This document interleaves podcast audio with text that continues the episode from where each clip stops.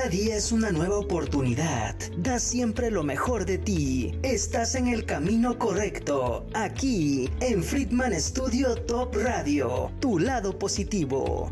Es momento de iniciar este espacio. Vibrando. Bonito. Con Claudia Ponce. Iniciamos.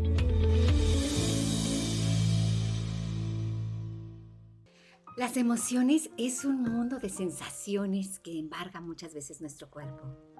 Muchas veces estamos absortos en tantas cosas, en tantas cosas este, que, embargan nuestra, nuestra vida, todas las, todos los detalles, todas las cosas que muchas veces no prestamos atención, pero nuestro cuerpo que es la piel, el tacto, eh, es sensible a esas emociones, a esos sentimientos, a esos aires, son lo que provocan todas esas cosas que muchas veces sentimos dentro de nosotros. En un momentito más, bueno, aquí está con nosotros la tanatóloga Linda Páez. Ella es psicoterapeuta gestal y tanatóloga y nuestro tema de hoy es acerca de la tanatología, las emociones y temperamentos. Y bienvenida, te doy la bienvenida al programa. Muchísimas gracias por acompañarnos, gracias por estar aquí. Gracias. De verdad. Sí, es un gusto tenerte aquí y pues hablar de las emociones que que nos delatan, que nos hacen que, bueno, ¿no? Las emociones son culpables de muchas cosas y cómo controlarlas, ¿verdad? Sí, pero bueno, bienvenida. En un momentito más estamos en el tema de las emociones y los temperamentos. Y muchas gracias a ti, te damos la bienvenida aquí a tu programa Vibrando Bonito. Yo soy tu amiga Claudia Ponce y te invito a que te quedes con nosotros. De verdad el tema va a estar súper interesante y vamos a festejar también a todos los cumpleañeros del mes de noviembre al licenciado Jesús Tostado del Colegio Hamilton. Le mandamos muchas bendiciones y muchas felicidades por su cumpleaños, licenciado. Y muchísimas gracias por todo su apoyo y todos sus consejos. Siempre eh, para mí es una persona que lo quiero muchísimo. Así que Dios lo bendiga y muchas felicidades por su cumpleaños. También a todos, a Ana Karen, a, a Elizabeth de la Vega, a todos los cumpleaños, muchas felicidades. También vamos a mandarles saludos a nuestros amigos de Catleya, al ingeniero José Iván Fernández, a la licenciada Marisol, que en un ratito más también vamos a tenerlos con una cápsula informativa acerca de las arbolidas. Muchísimas gracias por compartir todas las informaciones y les invito a que se sumen al Grupo Catleya. El Grupo Catleya es una familia que está en pro del medio ambiente, para el cuidado del medio ambiente. Así que súmate, ya tenemos abuelita Catleya, niños Catleya. Hay muchísimas cosas interesantes y muchas cosas que, que estamos haciendo para el cuidado del medio ambiente. También le mandamos muchos saludos a el psicoterapeuta Pablo Tamés, que en un momentito más estará con nosotros en reflexiones, en la sección de reflexiones, diciéndonos de qué se trata el par biomagnético que como siempre yo te he invitado a que tomes esta terapia tan maravillosa. Si quieres tener cuerpo, balance y energía en armonía, no dudes en llamar al 777-224-2140 con el psicoterapeuta Pablo Tamés. Es una terapia muy bonita y siempre tienen la terapia diseñada especialmente para ti. También este, vamos a mandarle un saludo muy especial a la psicoterapeuta también, Gaby Arce. Le mandamos un saludo muy, muy especial a la psicoorientadora conductual Gaby Arce al 777-514-6918. ¿Y quieres tener un cabello hermoso y saludable? Pues no dudes en llamar a Jackie Vasco Capelizani, que te tiene la solución al 777-328-6048. También Paquetería Michelle, tu envío rápido y seguro al 777-322-6644. Y por supuesto te invitamos a que tomes clases de canto aquí en la Academia Friedman Studio con el profesor David, Litera, David Friedman Literas al 777-310-2362 y al 777-142-8275. Así que no dudes en llamar y saca ese talento que llevas dentro. También mandamos saludos muy especiales a Juan Meléndez que está en Estados Unidos y desde allá transmite y siempre nos anda mandando sus bendiciones y sus mensajes. Muchísimas gracias a Ángeles Flores, a, a Carlos Manuel desde Durango, a Graciela Castañeda, a Lluvia Fernández, a Hermelinda. Muchísimas gracias a, Andrea, a, Andy Tepe. Muchas gracias a todos por siempre sintonizarlos. Martita Sánchez, Monse. Graciela y a todos muchísimas gracias por estar compartiendo con nosotros. También te invitamos a que recuerdes nuestras redes sociales, que es Friedman Studio Top Radio, también nos puedes ver por el canal de YouTube por Spotify y Podcast. Así que no dudes en conectarte con todas estas redes sociales para que nos des like y sigas nuestras transmisiones. Pues yo soy tu amiga Claudia Ponce y comenzamos aquí en Vibrando Bonito. Aquí vamos a tener también, ah, de verdad se me olvidaba decirles este mensaje que le, agradecemos a la síndico, a la síndico Verónica Tenco por la invitación que nos hizo esta, este, esta semana para la entrega de mastografías gratis a todas las personas. Síganse cuidando, es muy importante. Y muchísimas gracias por, por estar siempre eh, apoyando a la sociedad, ¿no? De donde están, de donde, desde nuestros lugares. Siempre hay que estar apoyando y, siempre hay que estar en pro de un mejor futuro para todos. Así que muchas gracias, felicidades a, a ustedes, al diputado Adame, a usted, este, licenciada Verónica Tenco. Y pues seguimos ahora sí, vamos a empezar con el programa. Hoy nuestro tema es muy, muy, muy, muy interesante.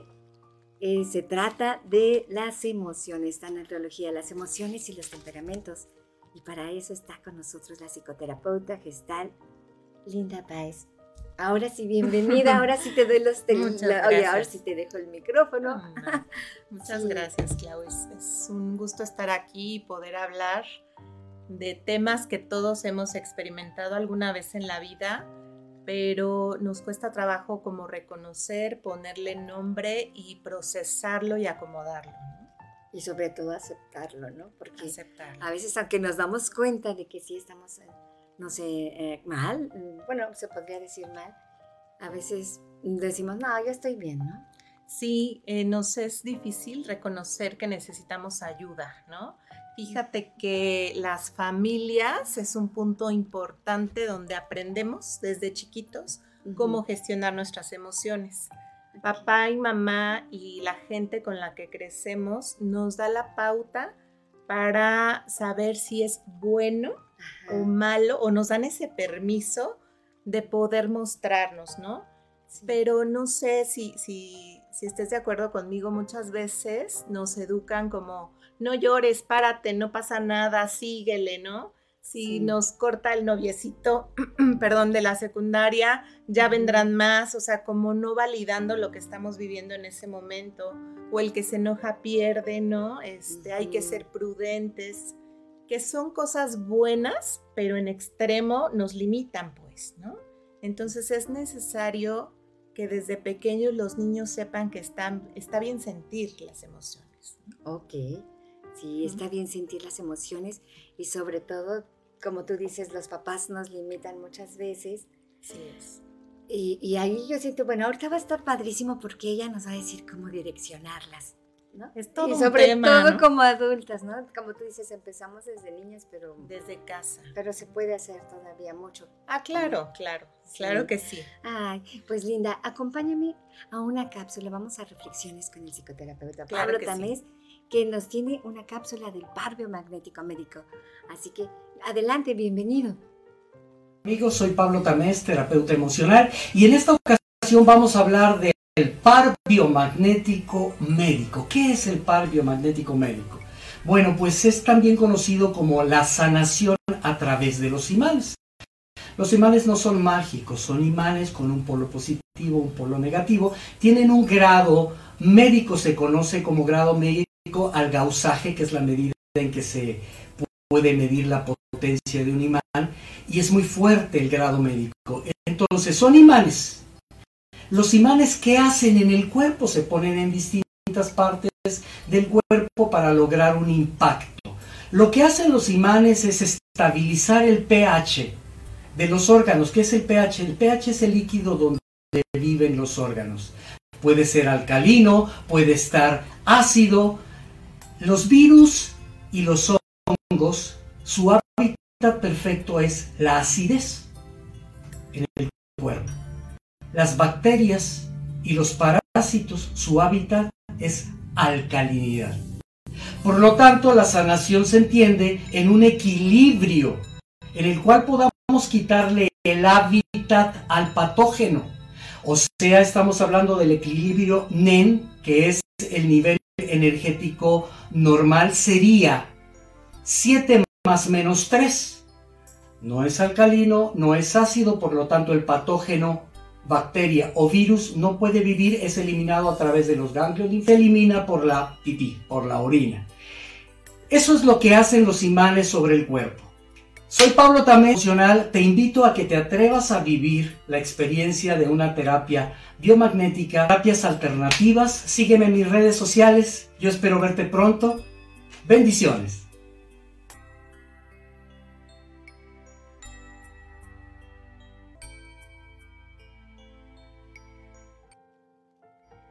Muchísimas gracias, psicoterapeuta Pablo Tamés, al 777-224-2140. Y seguimos aquí con la psicoterapeuta Linda Páez. Linda Páez, ahora sí vamos a continuar con nuestras, con nuestras cosas de emociones. Siento que estoy muy atrás, ¿verdad? Te veo como para atrás. sí, no, pues a ver, entonces síguenos contando.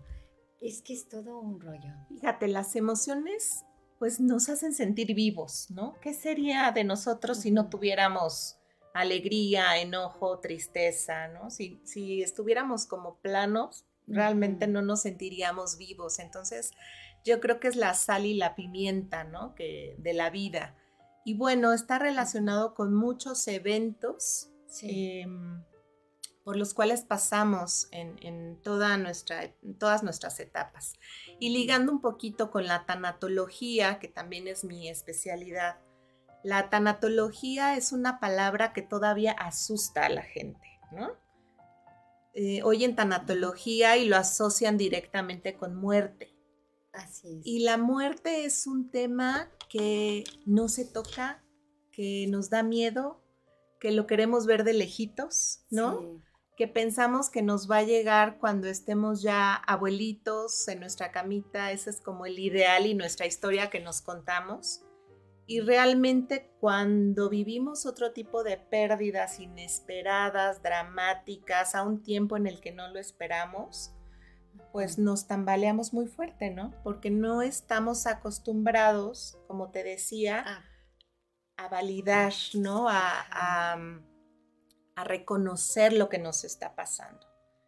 Y entonces, bueno, a lo largo de la vida nosotros pasamos por muchas pérdidas o cambios significativos. Y ahora la tanatología no solo se enfoca en los enfermos terminales o en acompañar a las familias de, la persona que falleció, sino además eh, la tanatología acompaña a todas las personas que a lo largo de su vida tienen alguna pérdida o algún cambio significativo. Por ejemplo, tú me dices dónde paro porque, no, no, no, tú adelante, porque me arranco. oye, le digo que yo invito a todos mis invitados, creo que son clases para mí. porque yo me emociono y toda me la voy. gente y te vas para... Y bueno, eh, se dice que desde que nacemos, fíjate, eh, la primera pérdida sería el nacimiento. Porque el bebé deja el vientre calientito de mamá, seguro, donde todo le es dado, ¿no? La mamá lo alimenta, lo cobija, pues ahí está seguro.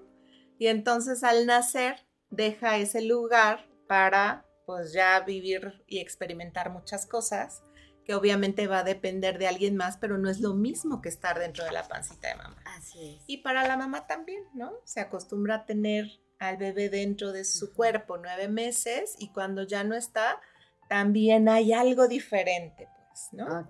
Y entonces en cada etapa de nuestra vida tenemos cambios importantes. Ajá. Cuando pasamos de ser los bebés de la casa que ya somos eh, al kinder, a la primaria, ¿no? En cada etapa, a la secundaria, cuando nos convertimos en adultos, cuando nos casamos, ¿no? Dejamos la soltería y nos, aunque queremos hacerlo, pues se implica acoplarnos a una nueva vida, dejar la casa, ya sea donde vivías solito o con tus padres todavía, para ir a un nuevo espacio y adaptarte, ¿no? Cambio de empleo también, ¿no? Aunque sea para mejorar, aunque te vayan a dar un aumento o te vayas a ir de intercambio a otro, a otro país, ¿no? Que digas, wow, me voy a ir a Europa a trabajar, a París, tal cosa, que siempre lo soñé. Qué maravilla. Sí, pero por un lado puedes experimentar ya estando en París en tu nueva vida, tristeza, ¿no? Porque nostalgia es igual que mm. tristeza. Pues no, la tristeza nos, nos invita, más bien es como el momento en que nos invita a abrazarnos, a ensimismarnos y a poder ver y tocar qué es lo que está provocando eso, ¿no?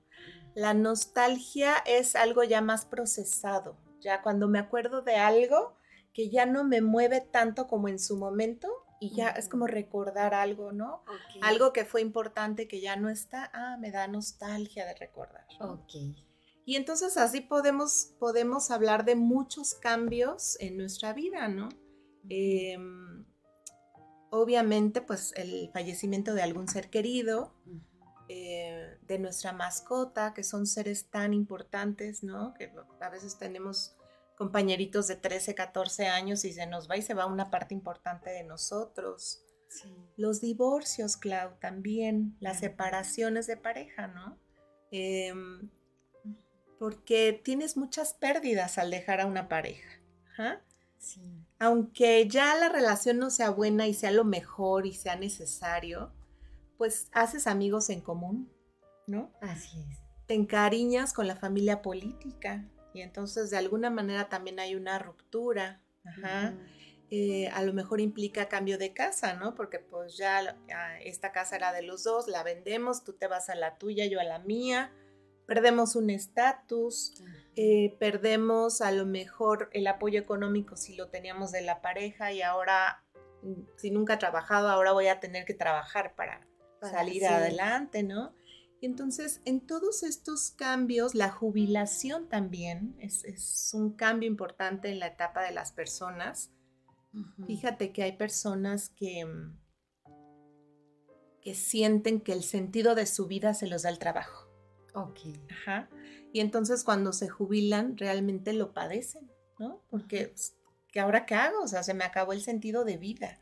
Mucha gente se deprime, otra no, ¿no? Otra lo disfruta y lo hace cosas nuevas. Y entonces un tanatólogo nos acompaña a reconocer lo que me está pasando en cada uno de estos movimientos importantes en mi vida, a ponerle nombre, a darme chance de vivir el duelo, que si quieres ahorita platicamos un poquito. Sí, por favor. Y eh, acomodarnos y a continuar, ¿no? Como a darle un significado diferente a la pérdida que tuve. Ok. Ok. Entonces todo, todo, todo eso hace un tanatólogo. Todo eso podemos acompañar. Las etapas, fíjate que es curioso, tengo, soy muy bendecida, tengo gente de todas las edades, atiendo solo mayores de edad, pero tengo consultantes de 80 años, de setenta y tantos que me, llena mucho verlos, ¿no? Y en algunos de ellos al acompañarnos pueden reconocer como, híjole, me pega ver que ya no me puedo poner mis tacones que usaba hace 10 años, ¿no? Porque ahorita implica un riesgo, me puedo caer, ¿no? A mis setenta y tantos, ajá. Que ya mis reflejos son más lentos, ¿no? Mis movimientos, mi memoria, mi fuerza corporal, o sea, como también ir reconociendo los cambios de la edad, ¿no? Como de alguna manera, pues se merma, ¿no? Este, así es. sí, tu fuerza, tu salud, ¿no? Sí, sí, es cierto. Ahorita te iba yo a preguntar, porque ahorita que dijiste, ¿no? Cómo, cómo vamos viendo cómo todas esas diferentes etapas que vamos viviendo y que todas conllevan a un cambio y que muchas veces yo siento que nosotros mismos somos los que ponemos, bueno, ahorita me dices, ¿verdad? Ponemos las piedras, ¿no? Porque como decías ahorita, ¿no? El que ya no me puedo poner los tacones de hace tiempo o el vestido, ¿no? este, y, la aceptación que hablábamos hace un ratito de eso, el, el reconocerlo, aceptarlo y ponerle nombre, es muy difícil, ¿no? Es difícil. Y fíjate, para llegar a la aceptación, tenemos que pasar por un proceso, ¿no? Que es el proceso del duelo. Ok. Entonces, en ese proceso del duelo, ligándolo un poquito, eh, vamos a sentir muchas emociones. El proceso del duelo es lo que se da inmediatamente, queramos o no, después de cualquier pérdida. Ok. Ajá. Ahora, es importante que sepan que cada persona vive diferente el duelo. De acuerdo a su historia familiar, a su historia de pérdidas, a sus temperamentos, que ahorita vamos a mencionar un poco, ¿no? A lo que se le enseñó en su familia, a los recursos que tiene como persona también. O sea, yo puedo ver mucho las personas que ya han tenido un proceso terapéutico previo. Salen más rápido de, sus, de su duelo, avanzan más porque ya tienen un trabajo hecho, ¿no? Sí. Y hay otras que nunca lo han tenido y entonces su ritmo puede ser un poco más lento. No, no siempre, pero generalmente, ¿no? Y entonces en este proceso, Clau, eh, que todos hemos escuchado del duelo, es como yo les digo, subirnos a una montaña rusa, literal, ¿no? Donde en un solo día podemos sentir muchas emociones, ¿no? Y entonces en la mañana me puedo sentir enojado, ajá, enojado con Dios, con la vida, con quien se fue, conmigo, ¿no? Ok. o sea, pues el enojo se da en, diferentes este, circunstancias, ¿no? Y en la mañana estamos muy enojados, pasa un poquito el día y en la tarde podemos estar sumamente tristes, ¿no? Y entonces porque me duele la ausencia, porque no sé si lo voy a volver a ver en caso de una separación, ¿no? O alguien que falleció porque ya no lo voy a volver a ver y entonces toco profundamente la tristeza y puede haber un poquito de depresión ahí, ¿no? Y después, en el, en el mismo día, puedo, sentir culpa incluso, ¿no? Por lo que hice, por lo que no hice, por lo que dije, por lo que no dije, por todo lo que me faltó hacer. Y entonces es, un licuado de emociones que el doliente puede sentir en un solo día, ¿no? Y entonces por eso justo como no estamos acostumbrados a tocar y a reconocer, mejor tapamos o evadimos, ¿no? Porque entonces me siento en riesgo, fíjate. Eso tiene que ver mucho con nuestras creencias, ¿no? Sí. Si lloro, mucha gente piensa soy débil, ¿no? Y entonces no me quiero mostrar vulnerable y todo está bien, ¿no? Y entonces tengo una pérdida el fin de semana eh, sepultamos a mi ser querido, yo arreglo todo y el lunes ya estoy trabajando como si nada. Y entonces voy a hacer ejercicio y normal, pero tarde que temprano vas a tocar la emoción y tu cuerpo va a caer. ¿no? Sí. Entonces, qué importante es que de verdad nos demos ese espacio para esa autoobservación, para decir, ¿qué me está pasando hoy? ¿no? ¿Cómo, me siento? Me siento rara. Y que pueda yo ir profundizando un poquito. ¿Rara como Triste. ya, ya, lo reconozco, ya le puse nombre y ya puedo ir un poquito más abajo. ¿Qué me pone triste? Ok. ¿No? Y después de eso, ¿qué necesito en este momento? Fíjate qué importante, ¿no? O sea, con, con, ese segundito, esos minutitos de observarnos, reconozco la emoción, le pongo nombre, la valido y si sigo observándome, puedo llegar a encontrar lo que necesito. Y entonces cubrir mi necesidad. Qué interesante. O sea que tenemos que ser, como decía un doctor, el doctor Colino, inspectores de nuestro propio cuerpo, ver hacia adentro. Linda, ¿y hay algún momento, por ejemplo, en donde esas emociones cambien y, por ejemplo, se puede confundir, ya ves que, como decías, ¿no? Este, observarnos, vernos, pero muchas veces la ansiedad es parte de o se disfraza de. Pues, ya ves que algunos químicos en nuestro cuerpo. Sí, fíjate, eh, la ansiedad y la depresión pueden estar presentes en el duelo. Es un tema como muy amplio, ¿no? Podemos tener ya carga genética de algún familiar que padezca ansiedad, depresión o algún otro tipo de trastorno mental y entonces mi pérdida sea el detonante de esa depresión o de esa ansiedad. Ese podría ser un caso. Pero si soy una persona que cubro mi emoción, que no hablo, que bloqueo, eso mismo puede generarme ansiedad. Ajá. Porque estoy conteniendo y entonces mi cuerpo de alguna manera lo saca, ¿no? Ah, sí. Y entonces empiezo a no dormir bien, no como bien, mucha sudoración, la ansiedad, que ese sería como otro tema, ¿no? Sí. Tiene múltiples síntomas, claro. Ok. Sentimos que nos falta el aire, sentimos que nos sudan mucho las manos, los pies, que no podemos respirar bien, nos podemos sentir hasta mareados, ¿no? O sea, de verdad la ansiedad es muy fuerte, ¿no? Y en, en este duelo, hablando de ansiedad y depresión, una de las etapas o partes que vamos a transitar en el duelo es la tristeza profunda por la pérdida. Pero hay que ser muy cuidadosos porque mm, hay una línea delgada que se puede convertir si no atendemos en una depresión mayor.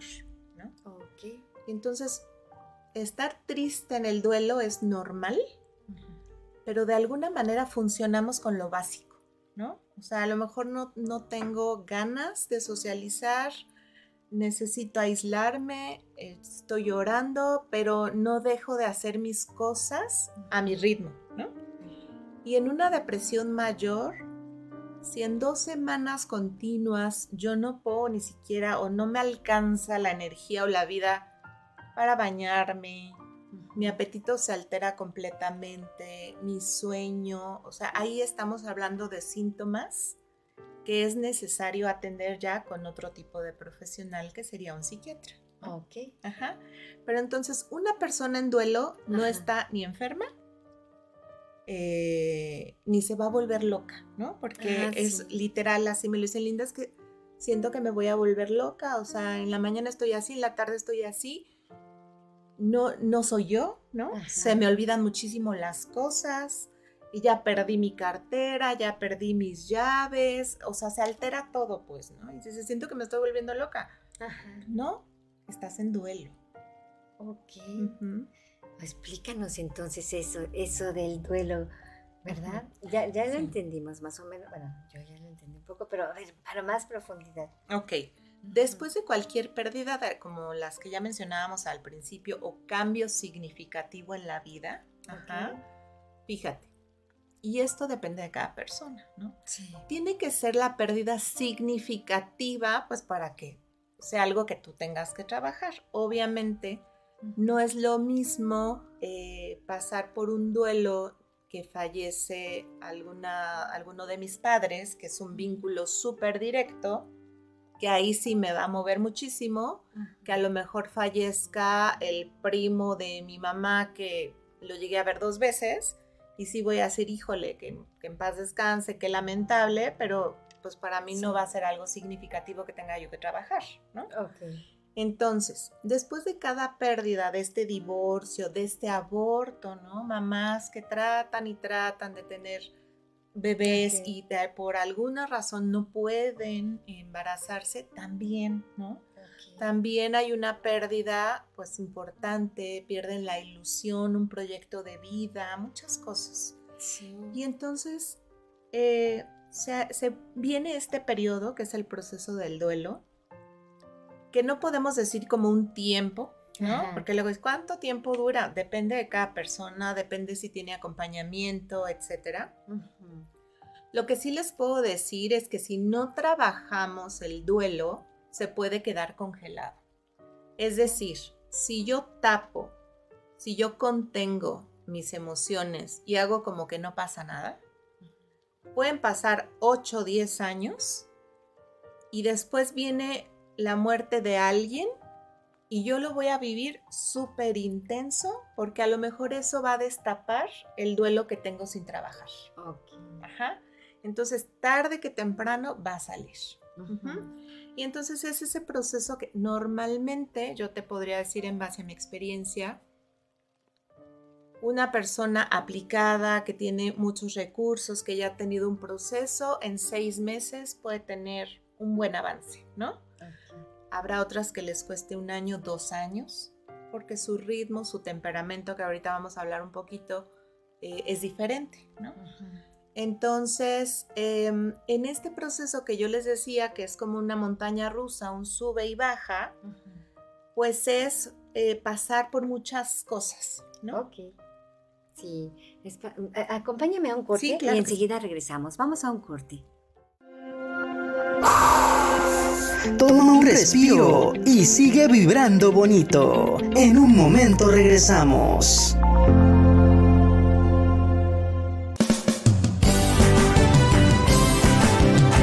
Friedman Studio, Academia de Canto Contemporáneo, Interpretación y Desarrollo Humano. ¡Lánzate ya! En Friedman Studio, tus sueños pueden convertirse en realidad si los deseas tanto como para ir tras ellos. No importa tu edad, rescata tu talento y brilla. En Friedman Studio nos especializamos en preparar y entrenar a verdaderos cantantes e intérpretes solistas desde nivel inicial hasta nivel profesional Impartimos clases de lunes a sábado en sesiones personalizadas o abiertas, en modo presencial o en línea, completamente en vivo. Friedman Studio apoya tu talento. Nuestros precios se adaptan a tu bolsillo de acuerdo a la modalidad y número de clases mensuales que tú elijas. Agenda tu clase muestra sin costo y conócenos. Nuestra metodología, entrenamiento y técnica vocal interpretativa se enfoca y adapta a todos los niveles y géneros musicales. Nuestras sesiones de clases son impartidas y supervisadas en atención personal por nuestro coach vocal interpretativo, entrenador transformacional y sensei David Friedman Giteras. Contáctanos al teléfono 777 710-2362 o al WhatsApp 777-142-8275. Búscanos en línea como Friedman Studio o visítanos en nuestras redes sociales. En Friedman Studio, prepárate y entrena como lo hacen las grandes estrellas. Vence tus miedos y fortalece tu seguridad. Tú, también, puedes brillar. Ven a Friedman Studio. Crea tu propia historia. Rescata tus y haz que tu talento brille hoy.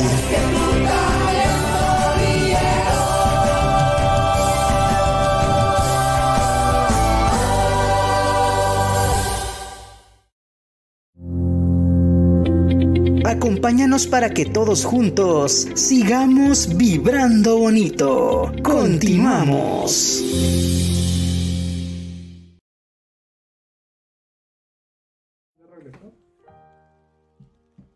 Estamos de regreso aquí en tu programa Vibrando Bonito y estamos con la psicoterapeuta Linda Páez. Así que vamos a seguir hablando sobre todas estas emociones y que nos estabas contando del duelo. Qué importante es vivirlo y aceptar todas esas situaciones. Así es. Y entonces, bueno, continuando un poquito con lo que estábamos platicando, en este proceso vamos a pasar por, por muchas etapas, ¿no? Que no, a mí no me gusta como encasillarlo porque no tiene un orden, Clau, ¿sabes? O sea, no es vas a pasar primero por esto y luego esto, una ABC, ¿no? Que este, cada quien, ¿no? Y lo interesante o lo curioso de este proceso es que a veces parece que ya avanzamos y retrocedemos pero es parte del mismo proceso. ¿no? Ah, y entonces dices, pero ya me había sentido tan bien, eh, y ahora otra vez estoy con lo mismo, ¿no? Y entonces es un proceso que requiere, yo les digo a mis consultantes, mucha paciencia contigo que lo estás viviendo y con los que te rodean, ¿no? Mucha paciencia y mucho amor. Y sobre todo a los que nos rodean, ¿no? Porque muchas veces, como tú decías ahorita, yo no sabía que era parte del duelo de que tú ves que ya vas, ya vas avanzando y de repente retrocedes y hasta dices, es que ¿por qué? ¿Por qué quieres regresar a lo mismo, no? Así es. ¿Y por qué quieres? Y no entendemos que entonces que es parte del duelo. Es parte y eso genera frustración, ¿no? Em, entonces, vamos a pasar por muchas cosas, ¿no? Eh, lo primero que va a suceder o que podemos experimentar es esto del shock o la negación. Cuando recibes una noticia de te robaron tu coche, entraron a tu casa, este, se murió tal persona, ¿no? Es como, no sé si te ha pasado. Claro que sí. No, no puede ser, o sea, yo hablé ayer con él, ¿no? O lo visité en su casa la semana pasada, no, o sea, ¿es en serio? No es una broma, no, o sea, no, no lo puedo creer, ¿no? Yo me acuerdo alguna vez que me robaron un coche, el primer cochecito que tenía, que era un bochito. Lo dejé estacionado y cuando regresé ya no estaba, ¿no? Y entonces yo me pasé buscando y dando vueltas y dije, no, es que entonces no lo dejé aquí, ¿no? Fíjate. Hasta en esas situaciones se da, ¿no? Y regresar, no, es que sí, o sea, sí, sí fue aquí, hasta que te llega como el 20, la cubetada de agua fría que dices, hoy me lo robaron, ¿no? Sí. Entonces imagínate si esto es con un coche, ¿qué nos puede pasar con un ser querido? Así es. Y ahora con la pandemia, pues tuvimos desafortunadamente muchísimas pérdidas muchísimas pérdidas que se vivieron de una manera diferente. Ajá. Por la naturaleza de la enfermedad, no nos dejaban estar con los enfermos. Los enfermos estaban aislados, ¿no? Si bien les iba a los familiares, podían tener videollamadas, ¿no? Gracias a los enfermeros, a las trabajadoras sociales. Llevaban cartitas para sus pacientes y desafortunadamente mucha gente falleció y lo único que su familia recibió, Clau, fueron las cenizas. Sí. Ajá. Y entonces fíjate. Ah, qué difícil eso. Qué difícil porque se trunca como el proceso normal que nos ayuda a acomodar lo que está pasando. Todos estos rituales, independientemente de la religión que cada uno profese, no es tanto para el que se va. Más bien es para el que, el que se queda, ¿no? Ah, y entonces esta velación, estas misas, rezos, el sepelio, el novenario, ¿no? Hablando como de lo más tradicional, nos ayudan como a cada día estar acompañados y a ir asimilando un poquito lo que pasó. Y entonces imagínate qué duro para la gente que no tuvo este proceso y que solo le dan las cenizas de su familiar. Qué difícil. Qué difícil, porque si de por sí el, el proceso del duelo ya es complicado, hay situaciones que lo complican más, ¿no? Y más porque sientes como que dices, ¿será él? A lo mejor se equivocaron y a lo mejor él está ahí adentro y, empiezas a generar un montón de dudas en tu cabeza, ¿no? Exacto. Fíjate que yo, de las primeras personas que atendí en la pandemia, fue una persona que se quedó viuda, su, esposo falleció en mayo, en la primera ola de la pandemia, y justo fue así, le entregaron las cenizas y cuando ella llega a preguntar al hospital le dicen que ya falleció. Y entonces ella le dice, a ver, no. Eh, lo, cuento para ejemplificar un poquito esta negación, ¿no? Eh, no, no puede ser. A ver, fulano de tal. Sí, señora, fulano de tal de la cama tal. No, a ver, por favor, vaya y revise de nuevo, porque no, no puede ser posible. Ayer hablamos con él, ¿no? Y entonces ese es, el, es uno de los estados que podemos experimentar, que es el shock o la negación. Que avanzando el tiempo, fíjate qué curioso lo que platicábamos, podemos decir, sí, ya lo asimilé, ya sé que ya no va a estar, sé que no va a regresar, ¿Y qué crees? Que meses después vuelvo a... Pero, pero ¿por qué pasó? Pero sí será cierto, pero sí, entonces parece que regreso un poquito. Después de ese shock nos puede llegar muchas cosas, ¿no? Una de ellas es lo que mencionábamos, la ira, el enojo. Sí. ¿Qué podemos experimentar en esta etapa del proceso del duelo? En el enojo podemos estar súper irritables, poco tolerantes con los demás, ajá, portarnos de una manera, pues sí, un poco grosera, tal vez, ¿no? Por eso es importante saber por lo que con nosotros mismos, Sí, con nuestros compañeros de trabajo, ¿no? O sea, ni me molestes, porque ahorita estoy, casi trátame con pincitas, ¿no? Y es un enojo normal también. Quiero que sepas que es normal, que va a pasar, pero que es importante verlo y trabajarlo, ¿no? Hay técnicas en las que podemos em, tocar el enojo sin lastimarnos y sin lastimar a los demás, que es importante, ¿no? Y bueno, después de eso, antes o después, no importa el orden, pues la tristeza profunda de la que hablábamos, ¿no? Tristeza profunda o depresión. Okay. También hay algo curioso, Clau. Eh, hay una etapa que se le llama de negociación, eh, que se puede dar antes de la pérdida o después. Ajá. ¿A qué se refiere uno con la negociación? La negociación cuando tenemos un enfermo en casa podría ser eh, de acuerdo a la fe de cada persona. Ok. Podría ser, te prometo que si lo sanas, voy de rodillas a la villa. O voy a la iglesia de Juquila en Oaxaca. O voy a, o dejo de fumar, ¿no? O sea, Ah, sí, como sí, esas promesas que hacemos con fe o en nombre del amor, ¿no? Sí. a cambio de que pues, el ser todopoderoso en el que cada uno crea haga ese favor y ese milagro. ¿no? Y Sí. entonces ahí empezamos como, por favor, te prometo que, ¿no? Para que lo sanes. Ajá. Y entonces, cuando pasa después de la pérdida, esta negociación se da en el sentido de cuestionarnos los hubieras, fíjate. Y eso es algo bien duro porque nos llena muchas veces de culpa, ¿no? Sí. Y entonces yo empiezo, es que mm, si lo hubiera llevado a un hospital privado, tal vez no se hubiera muerto. O si lo hubiera dejado mejor en casa que llevarlo al hospital, a lo mejor aquí se hubiera recuperado, ¿no? Sí, es cierto. O si hubiera, si le hubiera pedido perdón, o si le hubiera dicho cuánto lo amo, ¿no? Y no lo hice. Ujú. Y todo eso nos genera mucha culpa. Ujú. ¿Cómo nos va llevando una cosa a otra cosa? Así es. Y entonces la culpa, yo les digo que, que es como los de Tasco en Semana Santa, ¿no? La culpa es algo que nos flagela continuamente. Ajá. Y que debemos trabajar porque si no, no nos deja avanzar, ¿no? Y entonces es como un castigo eterno por algo que supuestamente debimos haber hecho y no hicimos. Sí. Ajá.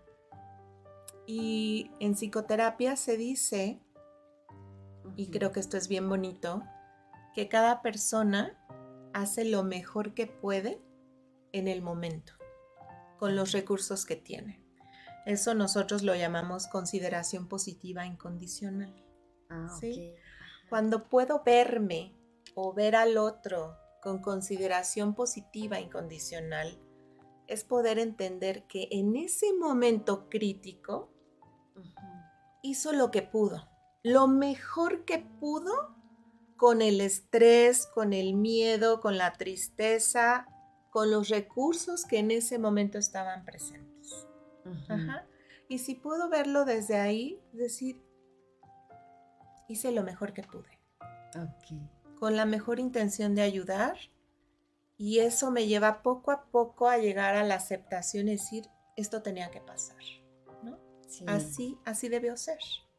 Oye, ¿por qué pasa mucho, por ejemplo, ahorita que decías de la aceptación, el hubiera? Pasa mucho, como dices, ¿no? Que casi siempre es para nosotros. Pero ¿por qué pasa mucho que nos encanta sufrir y nos encanta flagelarnos y nos encanta decir es que yo tengo la culpa, es que yo soy lo peor, es que ¿por qué? Porque es una forma de que los demás nos hagan. ¿O- Pues o mira. ese cariño falso que nos tenemos, yo digo a veces, porque muchas veces estamos esperando como que el reconocimiento de los demás y siento como que esa forma de, de minimizarnos o de hacernos sentir lástima, Ujú, bueno, yo digo lástima, ujú. es como que dices, "Oh, pero no, ¿o no? ¿O ¿Qué es Sí. Fíjate. Y a lo mejor no les va a gustar escucharme. Desde el victimismo obtenemos muchas ganancias. Ah, ok. Ajá. Yo no digo, obviamente cuando estamos en duelo nos va a doler, ¿no? Pero aquí lo importante es hacerme cargo y sanarme, ¿no?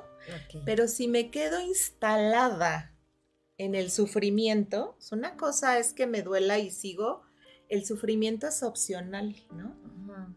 Entonces, yo, Linda, puedo estar con un dolor profundo de una pérdida, pero sigo adelante de manera responsable, ¿no? Voy a terapia, me hago cargo, me puedo incluso hasta divertir.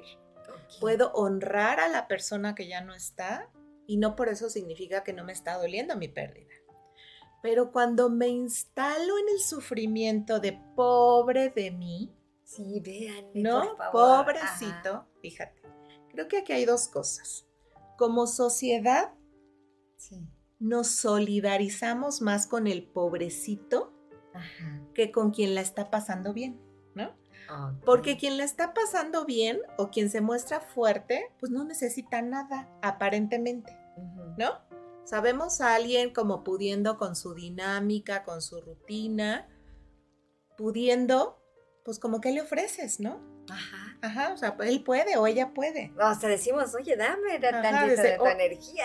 O ni le está doliendo, ¿no? Ah, También. Sí, sí. El juicio, ¿no? De, pues yo creo que ni le dolió tanto porque mira, ¿no? O sea, somos muy duros en ese sentido. Sí. Entonces, desde el pobrecito se la vive llorando, no tiene trabajo, este, está necesitado. Una cosa es solidarizarnos y ayudar para que salga del hoyo, perdón la expresión, ¿no? Para que salga del bache. Pero si ya se quedó instalado en el bache muy cómodo, pues es que está teniendo muchas ganancias secundarias, ¿no? Atención, ¿qué puede ganar? A ver, una víctima. Atención de los demás, ¿no? Tiempo, que hagan las cosas por mí, ¿no? Que el otro venga y me resuelva y entonces es muy cómodo, ¿no? Pero también pago costos. Ajá. Y entonces una víctima, uno de los costos que paga es justo no responsabilizarse y no tomar las riendas de su vida. Y entonces ahí voy avanzando dependiendo de lo que otro quiera hacer por mí. ¿Sí? Y no hay un crecimiento, pues. En una víctima no hay un crecimiento, ¿no? Es, es, como si se estancara en esa situación. No se responsabiliza, pues no, no reacciona como una persona adulta y entonces es como un niño porque a un niño pues sí hay que resolverle, sí hay que cuidarlo, sí hay que brindarle cosas, porque pues un niño lo necesita, pero un adulto no. Sí, es cierto, tienes toda la razón. Ah, pero bueno, la verdad es que en estos procesos terapéuticos, pues podemos reconocernos, pues a veces como víctimas, ¿no? Podemos también reconocernos a veces como el que todo lo resuelve, ¿no? Que ahí, me hablan, por ahí me cayó la pedrada, ¿no? Y entonces somos los fuertes, los que siempre estamos bien, los que cuidamos. Sí. Y eso también tiene sus costos y sus ganancias, ¿no? Porque por un lado es qué buena hija, qué fuerte, qué valiente, y por otro lado, pues nadie me pregunta cómo estoy porque aparentemente siempre estoy bien, ¿no? No recibo ayuda, me cuesta trabajo pedir, ¿no? Entonces, todos los extremos pues no son lo más sanos, ¿no? No, es equilibrada la cosa. Sí, es cierto, y siempre debe de haber un equilibrio, ¿no? Entre el dar, el recibir y el, aprender. Y es recíproco siempre. Exactamente. Y, mira, estos temas nos llevan a muchas cosas, ¿no? Em, justo como dices, el, el, equilibrio en la vida es dar y recibir. Eh, es reconocer nuestros limitantes, pero también nuestra fuerza, ¿no? Nuestra fuerza interior que todos tenemos. Y bueno, en todas estas etapas que ya les mencioné, ¿no? ¿Cómo saber que ya llegamos a la aceptación? Después de todo este periodo, pues porque puedo retomar mi vida, puedo disfrutar de lo que antes disfrutaba, y ojo, eso no significa que ya olvidé a la persona. Porque es algo curioso, fíjate. Hay gente, yo he tenido gente en consulta que se instala en la tristeza, ¿no? Y una vez a un, chavo joven que perdió a su hermano en un accidente, me decía, es que siento que si no estoy triste, olvido a mi hermano. Entonces, a través de la tristeza se sentía cerquita a su hermano. No lo quería olvidar. Y entonces ahí lo que nos toca a nosotros como profesionales realmente es ayudarlos a que amplíen su visión y a cuestionar esa creencia, ¿no? Y yo le preguntaba, a ver, en tus cumpleaños o cuando hay mm, reuniones que tú disfrutas, ¿olvidas a tu hermano? O sea, es en esos momentos de felicidad que también has experimentado, ¿te olvidas de que Él estuvo en tu vida y ya, bye? Me dijo, no, pues no. Entonces no necesariamente tienes que estar instalado en la tristeza, ¿no? O sea, puedes disfrutar de tu vida honrando y recordando al ser que fue tan importante para ti. Así es, y que yo siento que lo que más le gustaría a ese ser es que, que siga uno con su vida en plenitud, ¿no? Así es. Ajá, pero- Así es, pero bueno, es, es un trabajo y con la creencia desde la tanatología humanista, que es la que yo trabajo, ¿no? Eh, se dice, y respeto todas las creencias, solo es como para brindarles un poquito mayor información. sí. Creemos, Clau, que, que antes de nacer hacemos un acuerdo de almas Ujú. en ese lugar que cada uno le llamará como quiera, ¿no? Cielo, paraíso, la luz, el origen. Y hacemos ese acuerdo de almas y venimos a la tierra a usar un cuerpo que es nuestro vehículo para vivir esas experiencias terrenales y seguir trascendiendo. Ajá. Sí. Y entonces, cuando el alma, que es esa energía divina que habita en nosotros, esa luz, esa pureza con la que nacemos, cuando abandona este vehículo, porque ya nos Sí. llega nuestra fecha de caducidad, regresamos nuevamente a la luz. Ajá. Qué hermoso, ¿no? Es muy hermoso, ¿no? Verlo así. Hay gente que, que no, no le viene bien y está bien esa Sí. creencia. Y entonces también se dice que al, antes de abandonar el cuerpo, el alma sabe que se va a ir. Y entonces por eso las personas que están enfermas eh, empiezan a hacer cosas que de repente son raras, ¿no? Por ejemplo, Ajá. tengo un tío que falleció, ahora en diciembre va a ser un año que falleció, un hermano de mi mamá.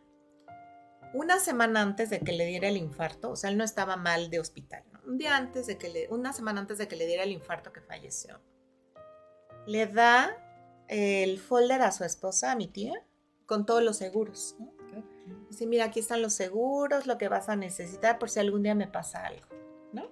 Ajá. Entonces, ya después la gente que, que pasan los días dice, es que pareciera como si él hubiera presentido porque me entregó eso, ¿no? Así. O alguna otra persona, es que necesito hablar con fulanito y arreglar una situación que está ahí este, Ajá. inconclusa, ¿no? Sí. O se despiden, o van y se confiesan, o sea, cosas así, ¿no? Cosas, cosas diferentes. diferentes que después dices, ay caray, parece que su alma lo presentía, ¿no? Y entonces, cuando ya estamos al final de la vida terrenal, eh, nos acompaña la gente, fíjate qué hermoso, que se nos adelantó y que era importante para nosotros. Es decir, en esa transición en la que dejamos la tierra para regresar a la luz, a casa, Ujú. podemos observar las almas de las personas que fueron importantes para nosotros, ¿no? Y entonces digo, qué maravilla, yo espero que cuando me toque venga mi, mis abuelitos, ¿no? Este, la gente que yo quise mucho y, y nos acompañan en esta transición de regreso a la luz. Oye, qué hermoso. Así es. Qué hermoso. Y pensar también, eh, o sea, nos estás compartiendo estas, estas dos este, vertientes de que hacemos un contrato y que cuando ya vamos a partir, ya se siente ya, es que ya lo había escuchado yo mucho. ¿verdad? Pero a veces es difícil entenderlo muchas veces porque, al menos en muchos casos, dicen, ah, eso prefieres creer porque no quieres tener responsabilidades. O eso prefieres no sé qué. Pero yo sí soy de las que están, yo creo en esas situaciones y este y, y síguenos compartiendo. Y bueno, la verdad es que fíjate, el enfoque que yo tengo, que es el enfoque humanista, es poder acompañar a las personas como un traje hecho a la medida, claro. Entonces, si viene alguien conmigo como tú que cree en eso, ¿no? En ese acuerdo y perfecto, padrísimo. Pero si viene alguien que no cree en eso, yo tengo que respetar su creencia. No es mi trabajo como tanatóloga convencerlo de lo contrario. Más bien es acompañarlo desde su lugar, desde sus creencias, ¿no?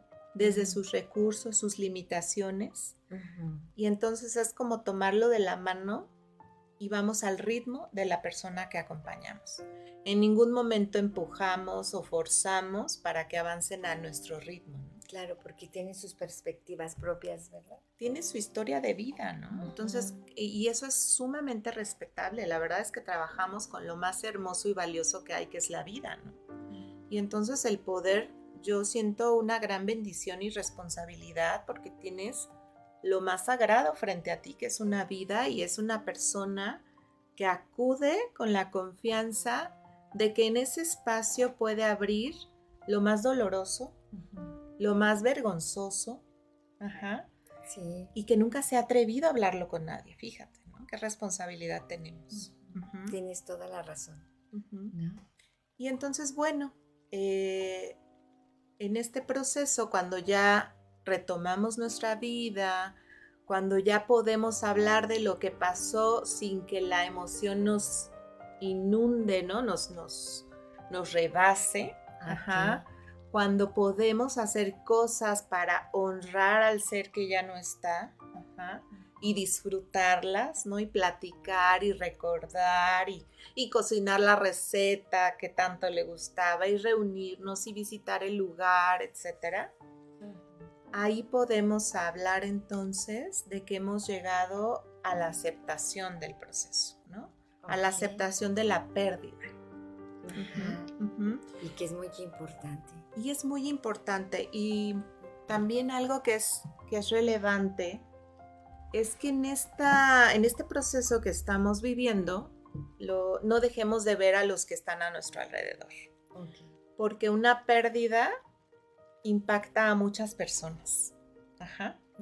Eh, y a veces pensamos que a nadie le duele como me está doliendo a mí.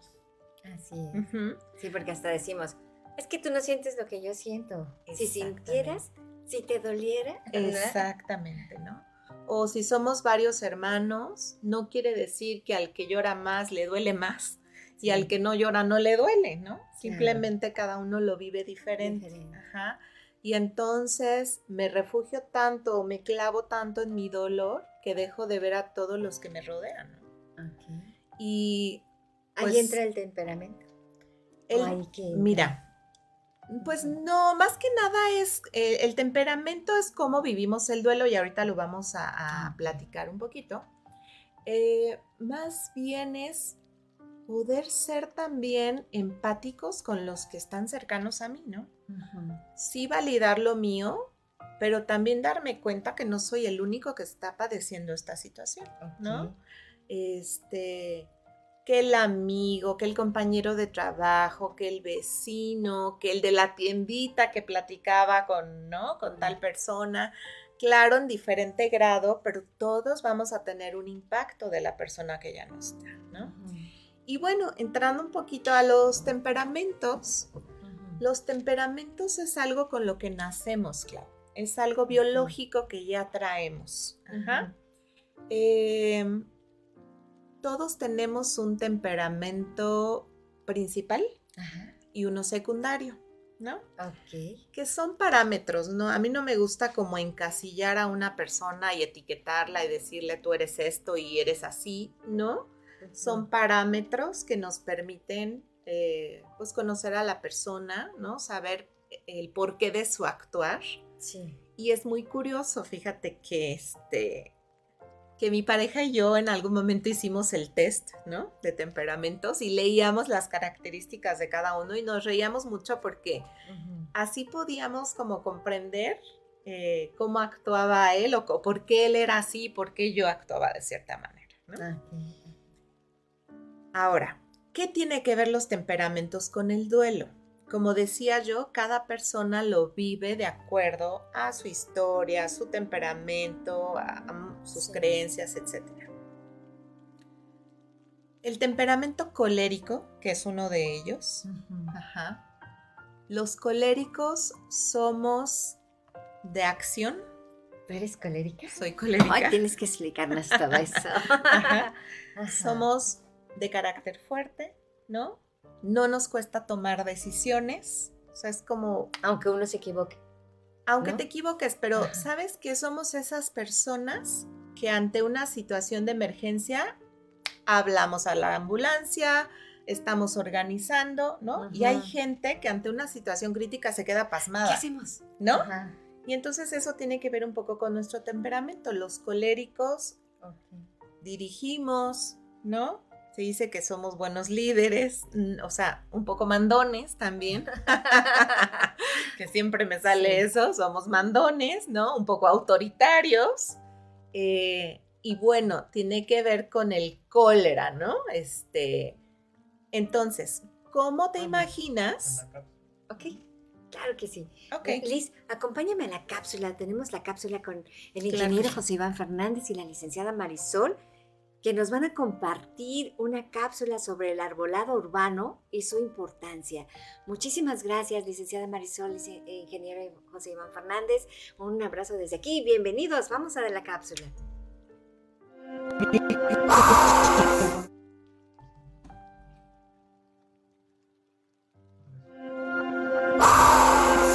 Toma un respiro y sigue vibrando bonito. En un momento regresamos.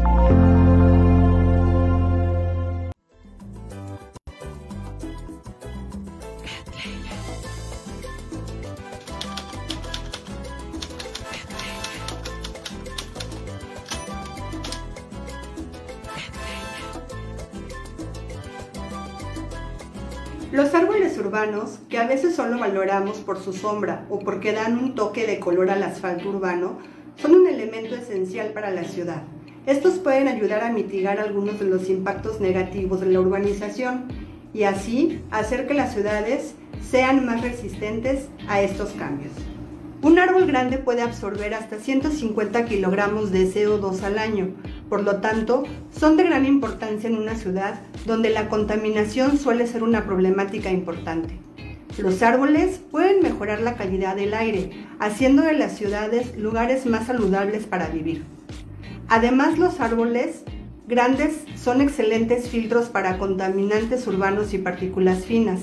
Absorben gases contaminantes como monóxido de carbono, óxidos de nitrógeno, ozono y óxidos de sulfuro. También filtran partículas finas como polvo, suciedad o humo del aire, atrapándolos sobre las hojas y la corteza. Los árboles juegan un papel importante en el aumento de la biodiversidad urbana, proporcionando a las plantas y animales un hábitat, alimento y protección. La ubicación estratégica de los árboles en las ciudades puede ayudar a enfriar el aire entre 2 y 8 grados Celsius, reduciendo así el efecto de isla de calor en las zonas urbanas. Las investigaciones demuestran que vivir cerca de los espacios verdes urbanos y tener acceso a ellos puede mejorar la salud física y mental, por ejemplo, disminuyendo la tensión arterial alta y el estrés. Esto a su vez contribuye al bienestar de las comunidades urbanas. Los árboles maduros regulan el flujo del agua y desempeñan un papel clave en la prevención de inundaciones y en la reducción de riesgos de desastres naturales. Un árbol maduro, de hoja verde permanente por ejemplo, puede interceptar más de 15.000 litros de agua al año. La colocación correcta de los árboles alrededor de los edificios puede reducir la necesidad de aire acondicionado en un 30%. Los árboles pueden contribuir al aumento de la seguridad alimentaria y nutricional local, proporcionando alimentos como frutas, frutos secos y hojas tanto para el consumo humano como para el forraje. Su madera también puede ser utilizada para cocinar y calentar. La planificación de países urbanos con árboles puede aumentar el valor de una propiedad en un 20% y atraer turismo y negocios. Después de enumerar todas estas ventajas, concluimos que una ciudad con una infraestructura verde, bien planificada y bien manejada, se vuelve más resistente y sostenible. A lo largo de su vida, los árboles pueden proporcionar un paquete de beneficios que vale dos o tres veces más que la inversión en plantación y cuidado.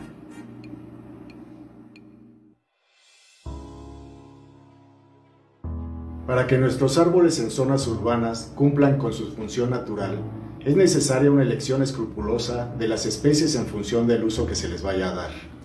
Es frecuente, por ejemplo, que se elijan especies de gran porte que después habrá que podar o inclusive talar, ya que poseen un volumen descontrolado para las estrechas calles de muchas ciudades. Los árboles se han de plantar y cultivar cuidadosamente en viveros especializados, controlando su desarrollo, transportándolas con esmero hasta el lugar de la plantación, protegiendo sus troncos, las raíces, las ramas en la carga y descarga.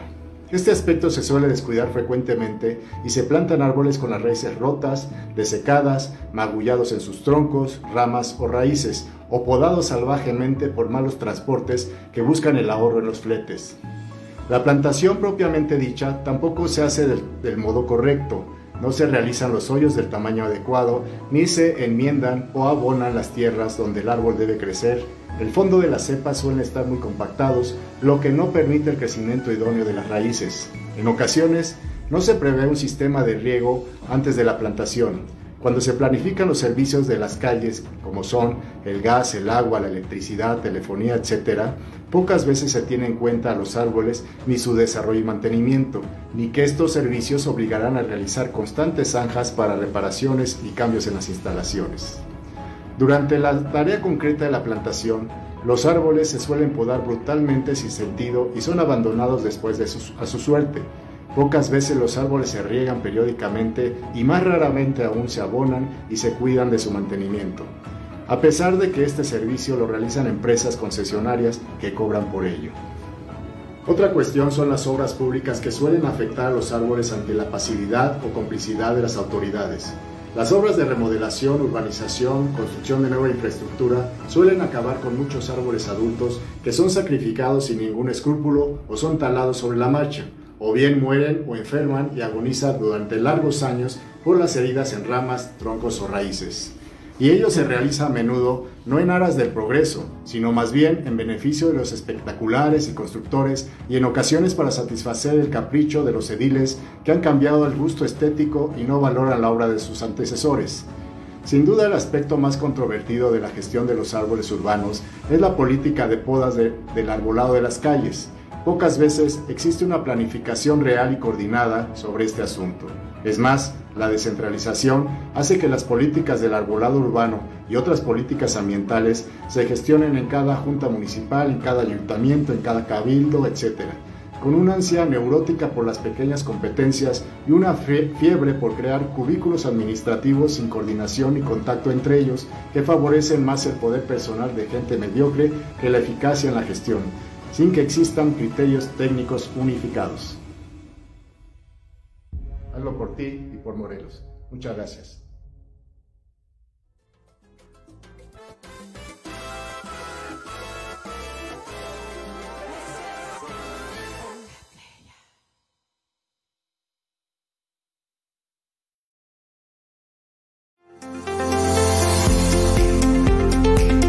Hemos llenado de positividad y energía para...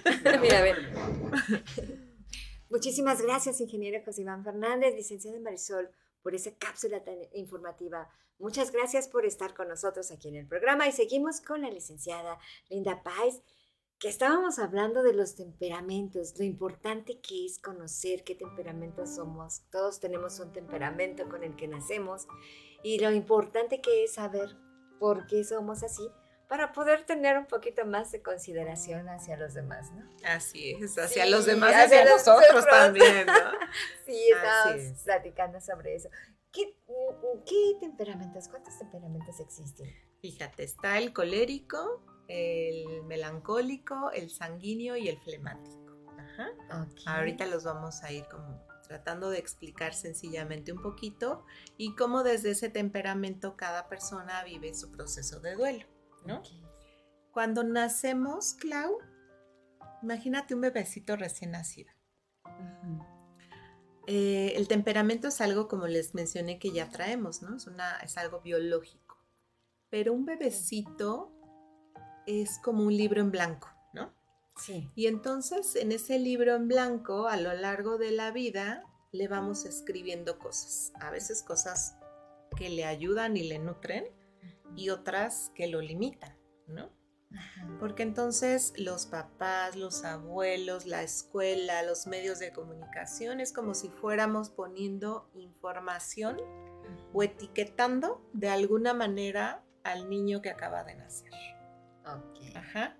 Pero bueno, entonces ya cuando somos adultos, lo ideal es que trabajemos en revisar, como este libro, ¿no? Que ya estas etiquetas, para ver cuáles sí me funcionan, cuáles sí tienen un, me nutren, ¿no?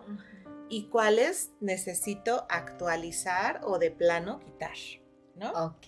Eso es bien importante. Y entonces, bueno, estábamos hablando de los coléricos, ¿no? Ok, coléricos. Los coléricos, eh, ¿cómo te imaginas tú que una persona que acciona, que tiene un carácter fuerte, que dirige, que puede ser mandón, como nos dicen, ¿no? Un buen líder, ¿cómo te imaginas que puede vivir un proceso de duelo? Un colérico no va a mostrar tanto sus emociones en el proceso. Y me gustaría que los que nos están escuchando se vayan como tratando de identificar, ¿no? Como te digo, no quiero encuadrar ni etiquetar a nadie, pero que te cheques si es como tú reaccionas ante una situación así. Los coléricos ante un evento de pérdida son las personas que van a ir al CEMEFO si es que hay que ir a reconocer el cuerpo allá son los que van a llamar a la funeraria. Son los que van a ir al panteón para reservar todo y, ¿no? y que se pueda llevar a cabo el sepelio o la cremación. Son los que van a organizar. Los que aparentemente en ese momento están fuertes ajá, y no pierden como esa capacidad, no se bloquean ¿no? ante una situación estresante y entonces van a poder dirigir, ¿no? Y la misa de cuerpo presente y los rezos y hasta les manda el chat, ¿no? Van a ser en tal iglesia y no sé qué y no sé cuánto. Tiene todo controlado, ¿no? Ándale, somos controladores. Ah, ¿No? bueno, ¿tiene, tiene todo controlado y son controladores? o- Somos controladores, ¿no? Y entonces es una ventaja para, para mm, poder resolver. Ajá. Pero ¿cómo lo va a vivir después? En general, los coléricos lo que hacemos es, ya que pasó todo lo que teníamos que organizar, nos aislamos un poquito y tocamos nuestras emociones en soledad. Ajá. Porque a los coléricos les cuesta trabajo tocar con su propia vulnerabilidad. Fíjate. Y entonces es, O sea, les cuesta recibir, podría decirse. les cuesta recibir, nos cuesta y nos cuesta pedir ayuda, ¿no? Y entonces ahí, eh, cuando empezamos a vernos o a ver a los que están cercanos a nosotros con estos lentes, sí podemos reconocer la, fortaleza de la persona, pero también saber que en algún momento requiere apoyo. Requiere un hombro en el que pueda descansar un momentito, que no siempre es fuerte, que en algún momento puede tronar y que también necesita contención. Fíjate qué importante. Sí, es muy importante. Ahora, los melancólicos, Ah. ¿no? Los melancólicos, estoy hablando como características generales, ¿no? Pueden Sí. encontrar ustedes algunos test eh, en donde van a poner ahí sus aspectos y les va a decir cuál es su temperamento principal y cuál es el secundario. Ok. Los melancólicos son personas eh, más tranquilas, no, no accionan como los coléricos. Son personas perfeccionistas, fíjate, que para entregar algo lo revisan una y otra y otra vez. Ok. Para tomar una decisión necesitan como conocer dónde van a pisar, ¿no? Que también ahí hay un poco de control. Ajá. Y necesito saber qué terreno voy a pisar para dar el paso. Y un colérico se avienta más sin pensarlo tanto, ¿no? Eh, un melancólico, su ánimo pues va a ser un poco con menos energía y va a darse más permiso de tocar sus emociones. Ok. Pero mencionaste perfeccionista. Ellos entran Sí. en- Entran en eso porque revisan y revisan eh, por, por no equivocarse Ok. no entregan algo hasta que ya están seguros que lo hicieron bien. Ah, ok. Ajá, entonces Ajá. buscan un grado de perfección. ¿no? Pero en ese inter se tardan, ¿no? Sí. Y entonces fíjense cómo, cómo es curioso porque si yo como colérica estoy acostumbrada a accionar y a tomar decisiones y si estoy con un melancólico, si lo entiendo, voy a tener esa paciencia, ¿no? Y voy a decir, pues es que es su naturaleza, pues, ¿no? Y Ah, entonces no me voy a desesperar porque si no voy a decir, o sea, ya te lleva tanto tiempo y no toma una decisión, decídete, ¿no? Sí. Pero no, es parte de su ser. Ajá. Y entonces cuando ya conozco, digo, pues sí, necesita tiempo, su ritmo y sus formas son diferentes a las mías, ¿no? Y entonces, ¿cómo va a vivir un melancólico su duelo? Un melancólico sí se va a permitir Sí. tocar eh, con la emoción, con la tristeza, ¿no? Este, eh, y hay que ayudarlo a que salga un poquito de ahí, ¿no? Porque se nos puede estacionar en, Ah. en la emoción. Ajá. Y entonces son personas eh, muy planeadoras, que planifican bien, ¿no? Son muy organizadas, pero a un ritmo distinto. Muy bien.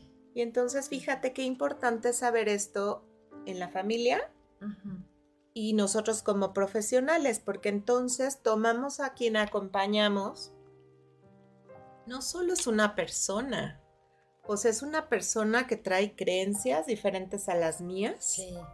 Que tiene un temperamento diferente al mío, y entonces si yo soy colérica y estoy acompañando a un melancólico, yo me tengo que poner a su ritmo, ¿no? Ok. a su despacito, suavecito, porque yo no lo voy a empujar a como soy yo. Ujú. Ujú. Y entonces, Que a veces te han de dar ganas, ¿no? Como que dices, ¿no? pues no, fíjate que no, Así como que, ay, apúrale. no, porque justo nos preparamos para eso, Ah, bueno, ¿no? Como para hacer un traje a la Sí. medida de quien acompañamos, para ir a, a- a su ritmo. eh, y hay de todo, ¿no? Hay personas que llegan a consulta y en la primer sesión te dicen santo y seña de su vida y van con todo Ah, a- al proceso, ¿no? Que así sería un colérico, yo así soy. Yo llego y, pues mira, me da mucha vergüenza, pero si te voy a tener que decir, pues va, ¿no? Ok. Y hay personas, por ejemplo, a un melancólico que llegue a sesión, le va a costar más trabajo. Un melancólico te va a contar todo el contexto y la historia, y es que hace 15 años, ¿no? A veces pasa, déjeme le cuento. Es que hace 15 años y así toda una historia y un ritmo distinto. Ajá. Ok. Entonces, eh, pues tenemos que tomarlo como con todo lo que trae la persona, ¿no? Tanto adentro como afuera.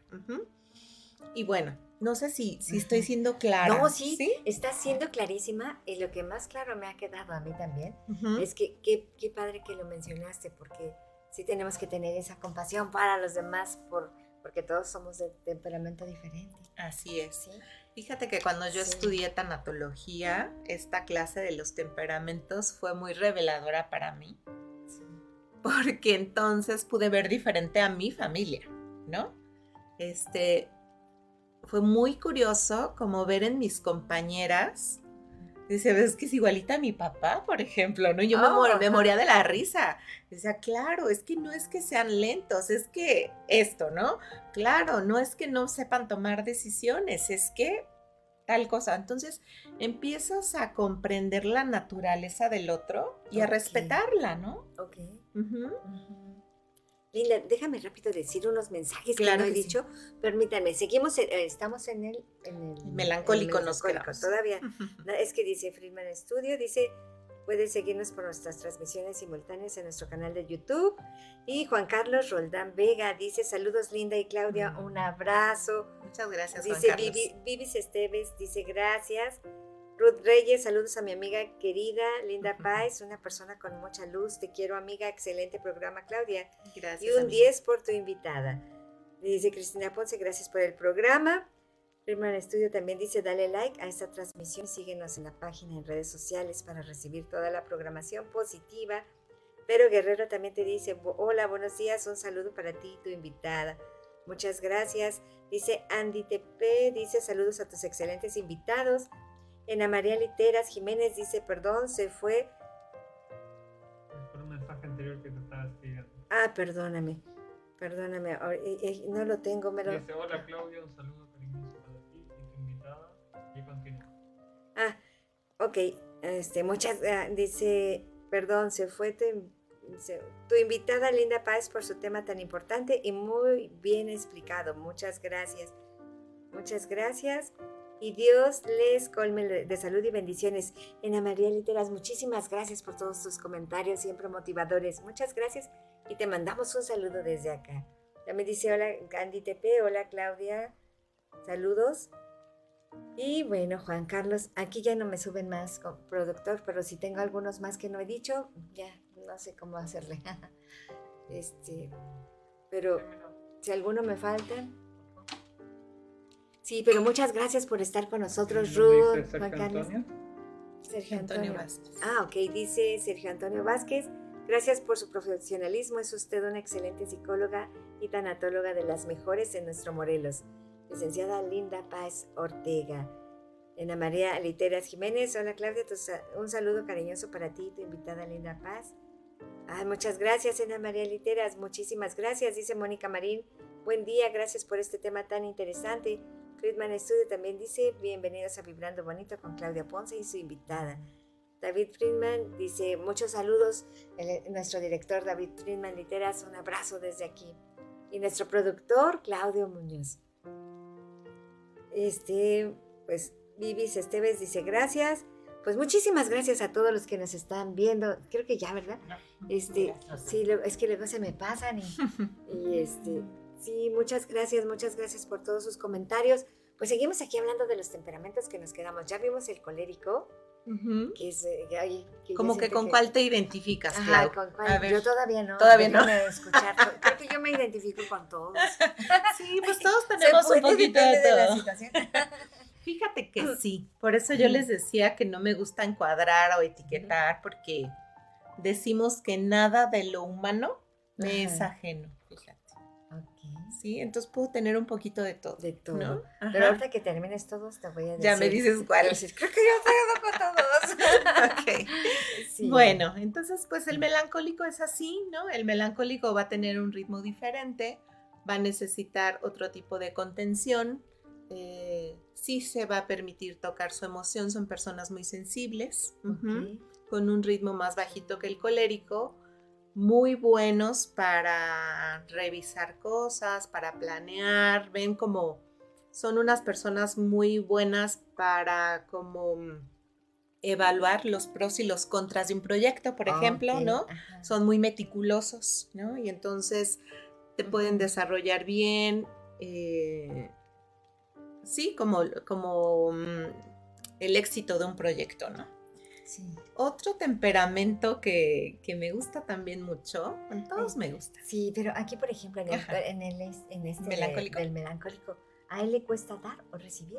¿O es No, no tanto, porque él sí se permite, como si muestra su vulnerabilidad, Ah, sí se permite recibir un poquito. Ah, ok. Ajá, ajá. ¿Y Al que le cuesta más es al colérico, recibir Ok, y recibir. pedir. Y dar también, es, es- fíjate que el melancólico como es que- como un poco más equilibrado, ¿no? Ah, ok. No tan impulsivo, digamos. Sí. Ahora sí, Eh, cuéntanos el que te gusta. Em, otro temperamento es el sanguíneo, fíjate. Eh, cuando yo veía a mis compañeros del equipo sanguíneo, yo no dejaba de pensar en mi hermano, en mi hermano menor. Los sanguíneos, Clau, que creo que ahí entras tú, Ah, caray, a ver, vamos a ver. son el alma de la fiesta. Oh. Son esas personas con una energía que le caen bien a casi todo el mundo. Ajá. Ah. Qué linda, muchas Eh, gracias. Ah, Y, y no, no es cumplido, de verdad no, se ver, siente, pues. ¿no? Eh, son personas con muy buen sentido del humor. Pero fíjate, todos tenemos como, el pro y contra. pues sí, ¿no? No, no hay ni bueno ni malo, pero sí como nuestras eh, Debilidades. debilidades y nuestras oportunidades, ¿no? Entonces, el sanguíneo es muy alegre, ¿no? Pero ¿qué pasa con el sanguíneo? El sanguíneo evade. es decir, brinca de un lugar a otro. Nosotros le llamamos de una figura a otra. No concluye.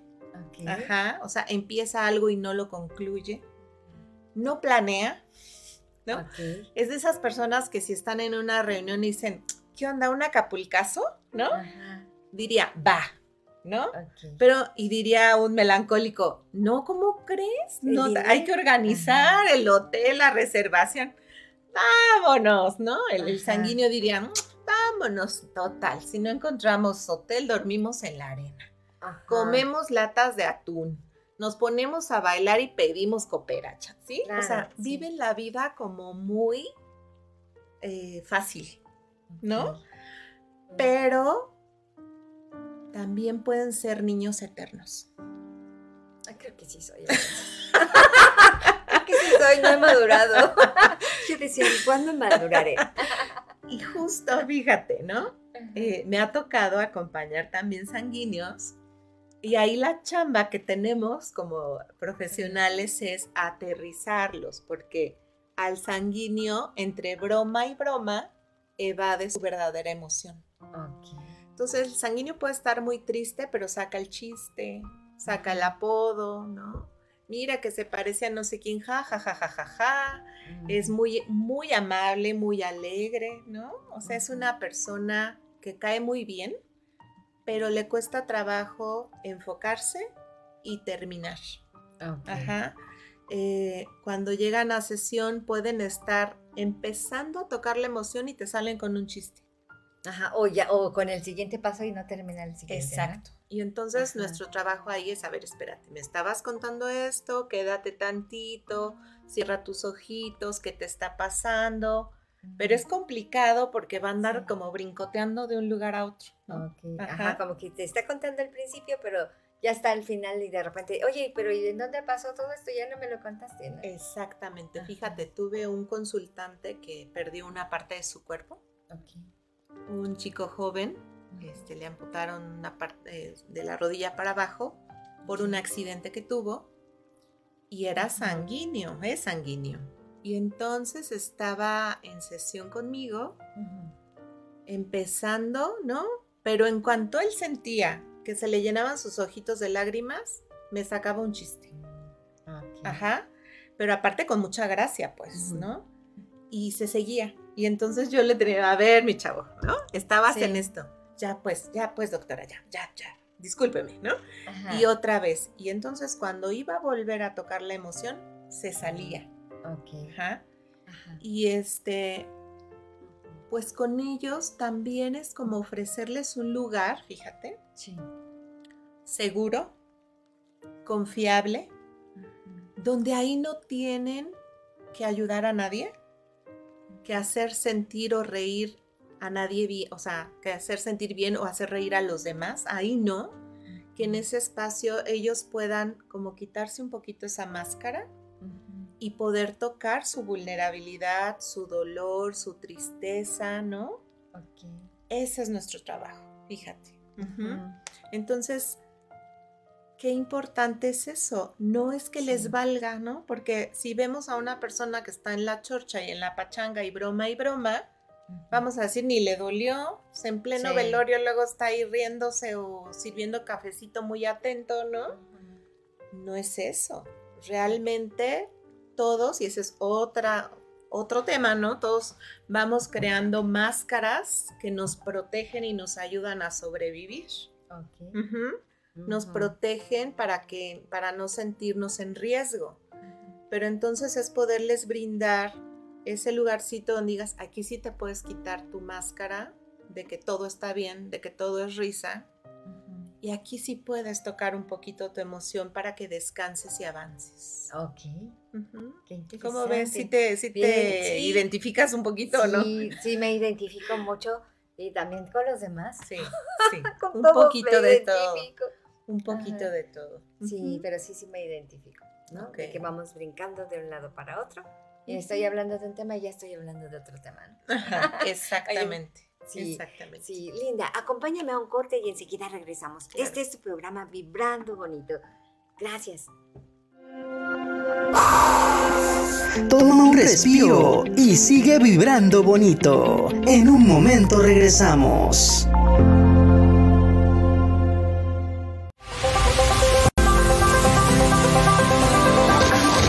Estudio Top Radio te magnetiza en positivo. Ahora con nuestra programación musical, las 24 horas del día puedes cambiar tu sintonía energética. Más canciones, más música, frases, reflexiones, cortinillas y más programas en vivo. Todo en positivo para que tú te magnetices y atraigas a tu vida solo lo bueno. Elige estar bien. Sintonízanos. Llénate de vida y ponte de buenas. Escúchanos directamente en nuestra señal digital por radio. Búscanos y baja nuestra app como FS Top Radio y estaremos contigo en todas partes. También puedes escucharnos en la app Radios y en nuestro sitio web. Encuéntranos en línea como Friedman Studio Top Radio. Si lo prefieres, puedes seguir nuestra señal visual de nuestros programas en vivo por YouTube Live y Facebook Live. Recuerda, más energía positiva, más cosas buenas para ti, porque somos la radio que te magnetiza para que atraigas a tu vida todo lo bueno. Somos Friedman Studio Top Radio, tu lado positivo. Magnetízate.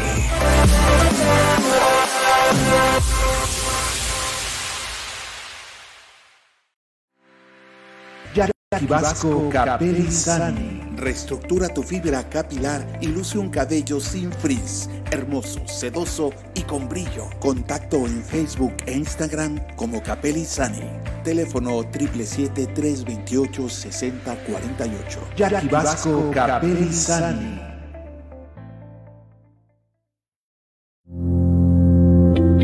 Acompáñanos para que todos juntos sigamos vibrando bonito. Continuamos.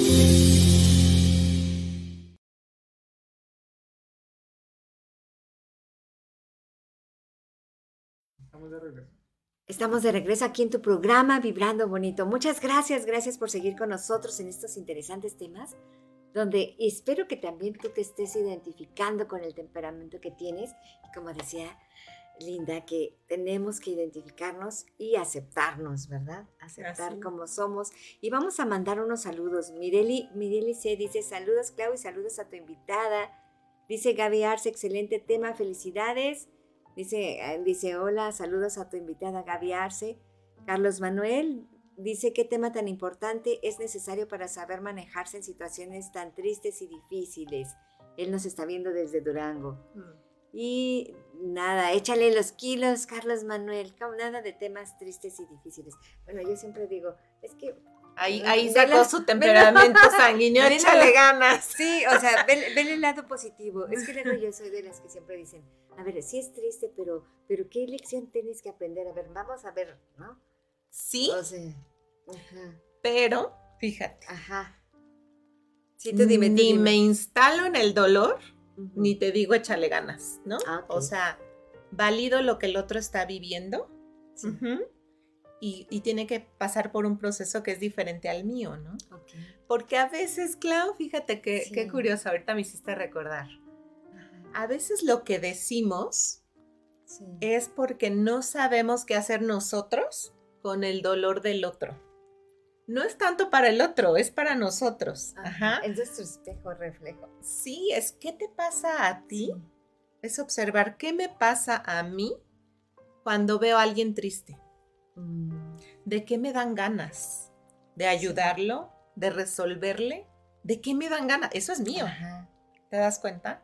Y entonces esto pasa mucho, fíjate antes de que hablemos del, del último temperamento, Ajá es complicado cuando estamos en duelo porque justo la gente que nos rodea, desde su amor, desde su buena intención, dicen cosas que no nos ayudan. Ah. Ajá. O sea, él échale ganas, a él o a ella no le gustaría verte así, ya no le ah. llores, déjalo descansar en paz, ¿no? No sabemos qué decir. No, sabemos qué decir, esa es la verdad. Y lo que provoca muchas veces en el doliente es enojo. ¿sí? Tienes Llegan conmigo muy enojados porque dicen, ¿cómo échale ganas? Si no estoy así porque no le eché ganas, perdí a mi hijo. ¿Cómo no voy a estar triste? ¿Cómo quieren que, que siga adelante, que no le llore? Si yo lo que necesito es llorarle, ¿no? Sí. Pero es desde, el- desde ese desconocimiento o buena voluntad, porque no lo hacemos en- en- con mala intención. Y entonces es eso, yo te invitaría a que te observes qué te pasa a ti cuando ves sufrir a alguien que amas. Entonces, si ese le dices no llores, es, no es tanto porque él no llore, es porque tú no puedes verlo llorar.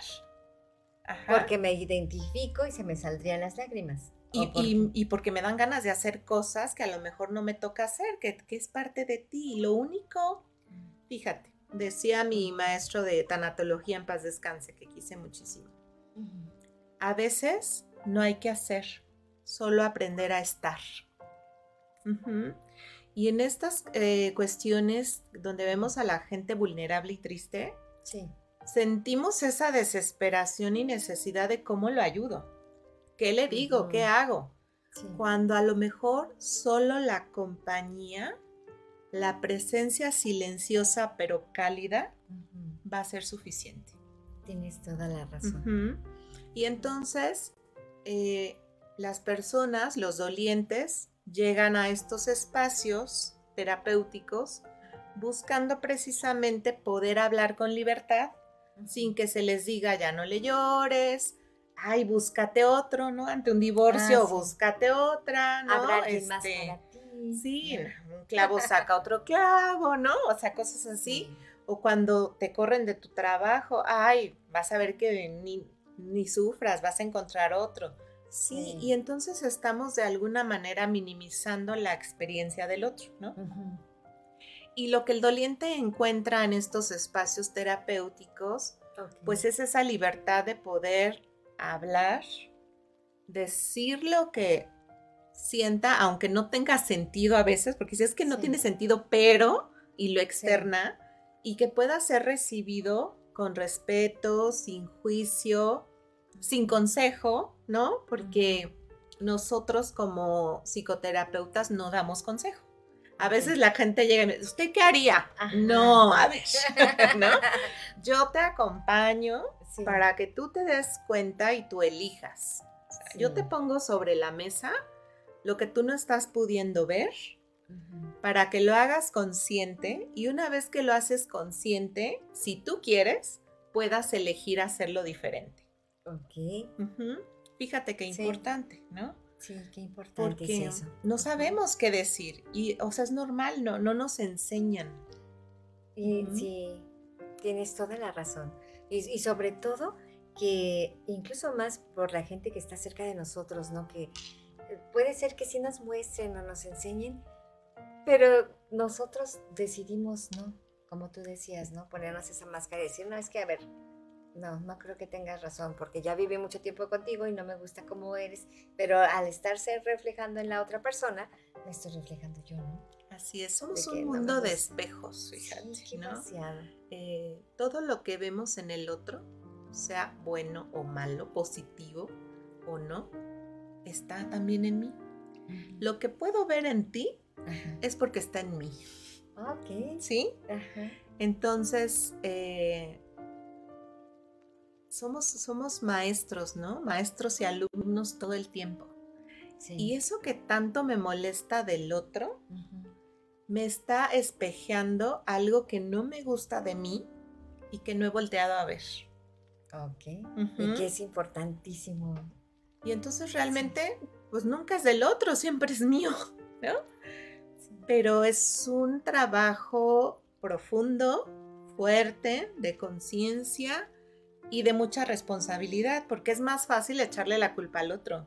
Es que el otro me hizo, es que me dijo, es que me hizo sentir, ¿no? Sí, es cierto. No, a ver, el evento es neutro. Sí. Tú eliges cómo te sientes, tú eliges cómo reaccionas. Híjole, y eso está muy padre cuando lo haces consciente, pero como que ya no tienes pretexto para el victimismo, ¿no? Ah, ok. Y entonces llega un punto del proceso que Yo me acuerdo cuando era estudiante le decía a mi terapeuta, bendita ignorancia, o sea, ah, ya estoy en un punto en que no me puedo hacer, como que no sí, veo. es cierto, tienes toda ¿No? la razón. Ujú.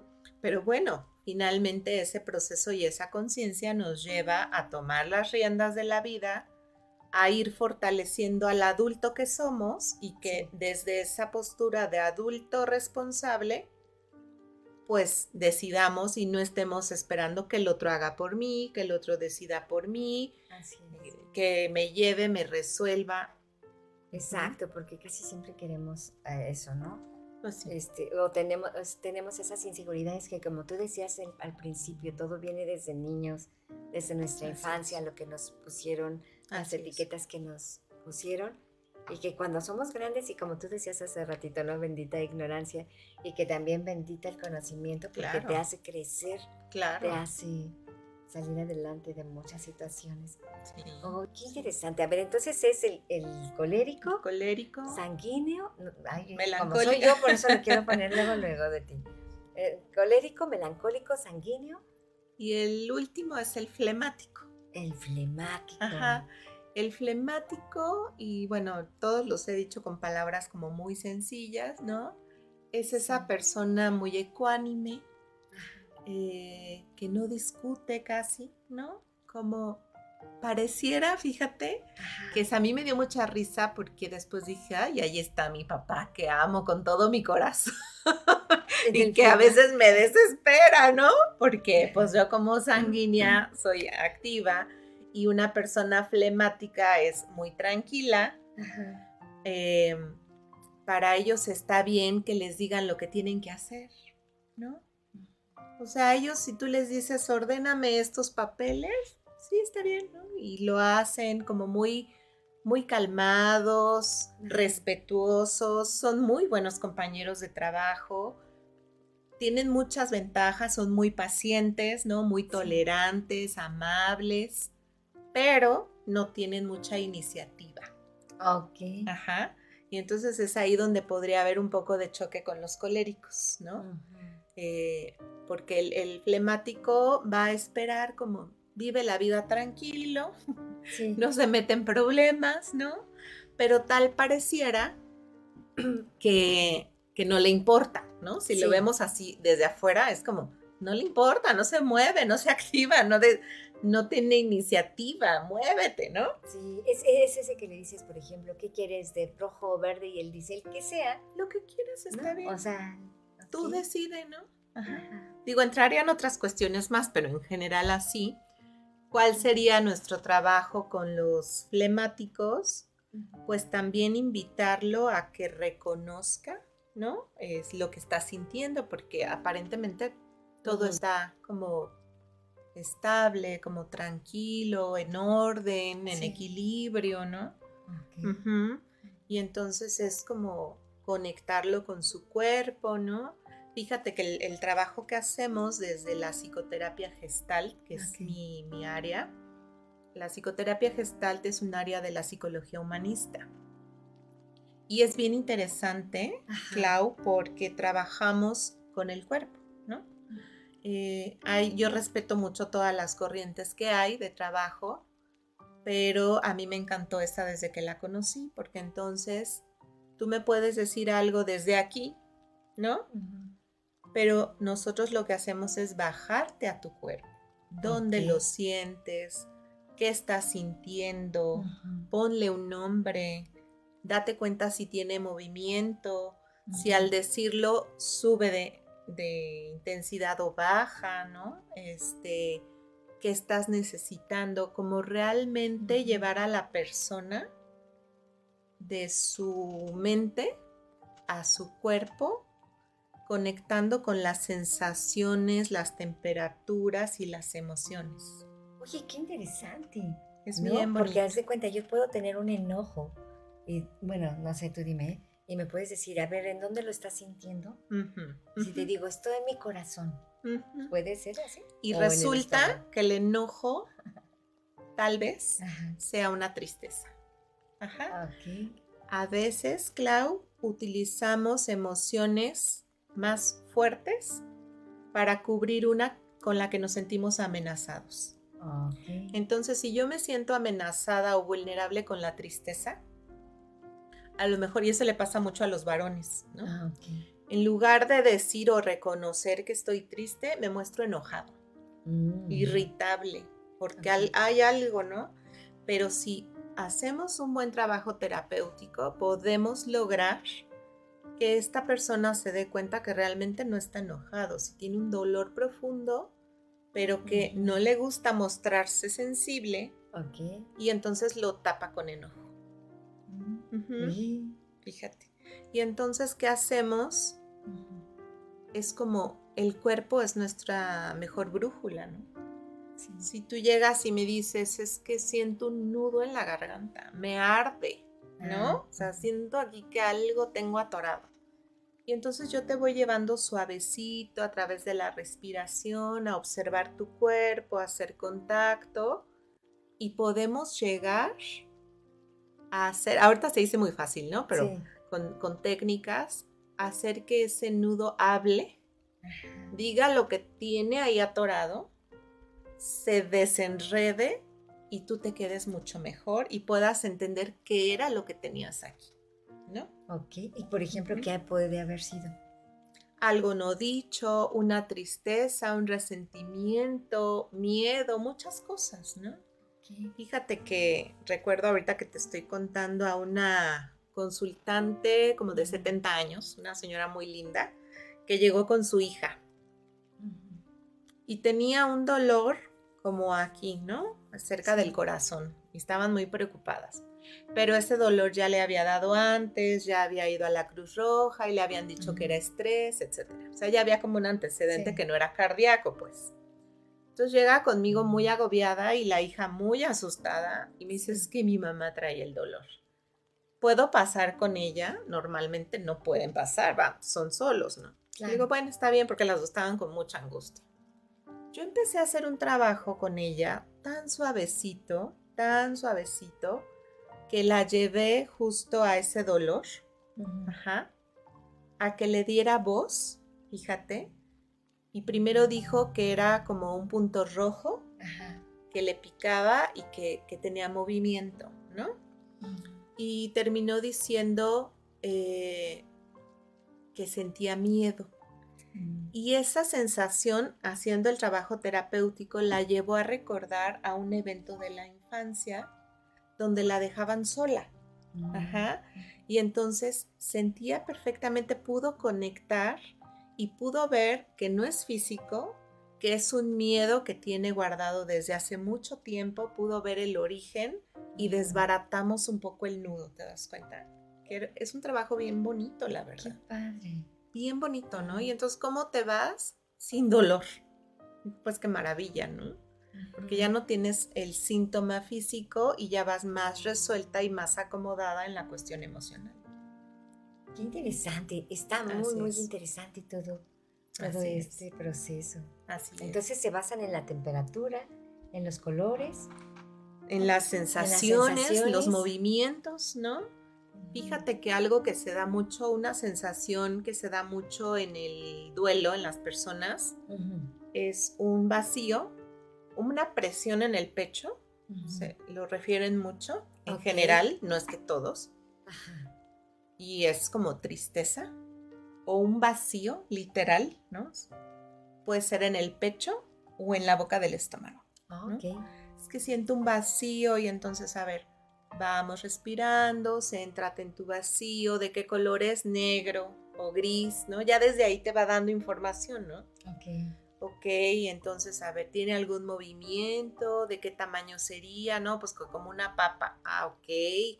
¿Y se mueve o es fijo? ¿Qué tan profundo? Así, ¿me entiendes? Sí. Vamos llevando al, al consultante a un viaje profundo ah, de introspección, Sí. eh, pues que lo ayuda a desatar esos nudos añejos Ajá. que tenemos emocionalmente. Qué interesante y qué bonita terapia. Así es. Linda, claro. ¿dónde te podemos encontrar? Mira, Dinos tus teléfonos, todo. Claro que sí. Doy em, sesión de psicoterapia gestalt y acompañamientos tanatológicos Eh, solo atiendo mayores de edad. Doy sesiones virtuales por Zoom y presenciales. Mi consultorio está em, en la colonia Prados de Cuernavaca, eh, cerca de Vicente Guerrero, en la avenida Vicente Guerrero. Mi teléfono, ¿sí? Sí, claro que sí. Triple 114 2372 y me pueden encontrar en Facebook como psicoterapeuta Linda Páez, eh, Linda con Y, Páez con Z.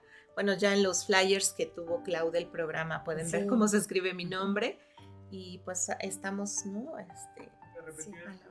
Ah, repetir los es triple 114 2372 Solo les pediría de gran favor este, que sean mensajitos de WhatsApp, porque si estoy en sesión no puedo contestar llamadas, ¿no? Y entonces en el momento que yo me desocupo, con mucho gusto contesto sus mensajes, sus dudas Y devuelve las llamadas. y devuelvo las llamadas también, claro. que Aunque no sí. llamen, no sean como yo. Ay, Sí, claro que eso sí. Oye, no, pues qué padre. A ver, otra vez repite los teléfonos, el lugar donde estamos a unos minutos para que termine el programa. Sí, Algo más que quieras también aconsejarnos, decirnos. Pues mira, como recomendaciones para vivir mejor tu duelo, permitirte sentir, Ok. en primer lugar, ¿no?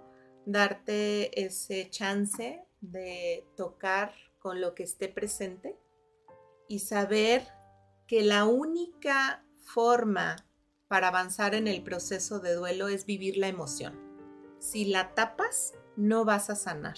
Ajá. Vas a avanzar, pero no vas a sanar. Entonces hay que abrazar la tristeza, tocar el enojo, sentir la frustración, acomodar la culpa, para que solo así esa herida vaya sanando poco a poco hasta que llegue a ser una cicatriz. Y bueno, si no puedes solo, está bien, pide ayuda, ¿no? Hay grupos de apoyo, estamos nosotros como profesionales, libros, hay, bueno, ahora hay mucho material virtual que te puede servir también, ¿no? Este, y que, que te abras, esa es mi invitación a hoy, a ti que me estás escuchando, que te abras a la posibilidad de, de atreverte a trabajar tus emociones, ¿no? Ajá. De atreverte a estar en un proceso que te va a llevar a crecer.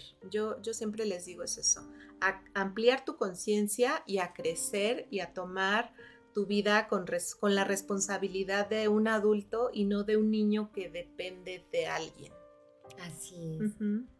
Y, y tienes toda la razón. Y como decías hace un momento, que la única decisión es de uno, ¿verdad? Tomar Así esa es. Decisión, hacer consciente y aceptar lo que puede uno mejorar o Así lo que es. puede uno tener. Y este, y sobre todo tener ese respeto hacia uno mismo también, ¿verdad? Así es, hacia uno mismo y hacia los demás. Y lo que dijiste es importante, este tipo de procesos funcionan solo si la persona quiere.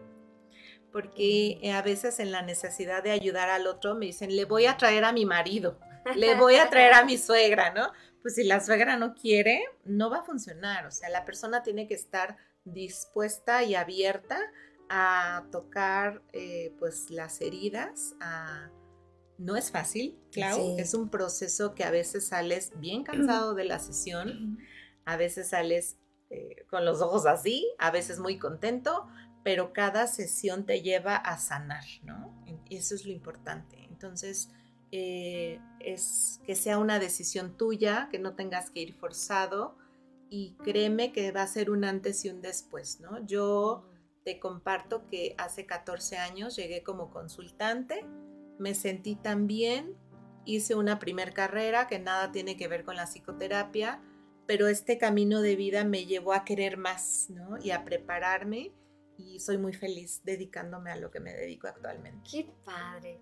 Sí, que de verdad. Sí, ah, porque también es contadora y también sabes muchas cosas sobre contabilidad, pero te ganó, o más bien tu futuro, ¿cómo se dice? Tu camino era otro. Sí, ¿no? mi camino es otro. eh, yo estudié la universidad, me dediqué un tiempo, eh, trabajé muy contenta también, Pero sabes qué, y creo que lo platicábamos hace un ratito, tú encontraste tu pasión en esto, yo encontré mi pasión en la psicoterapia, ¿no?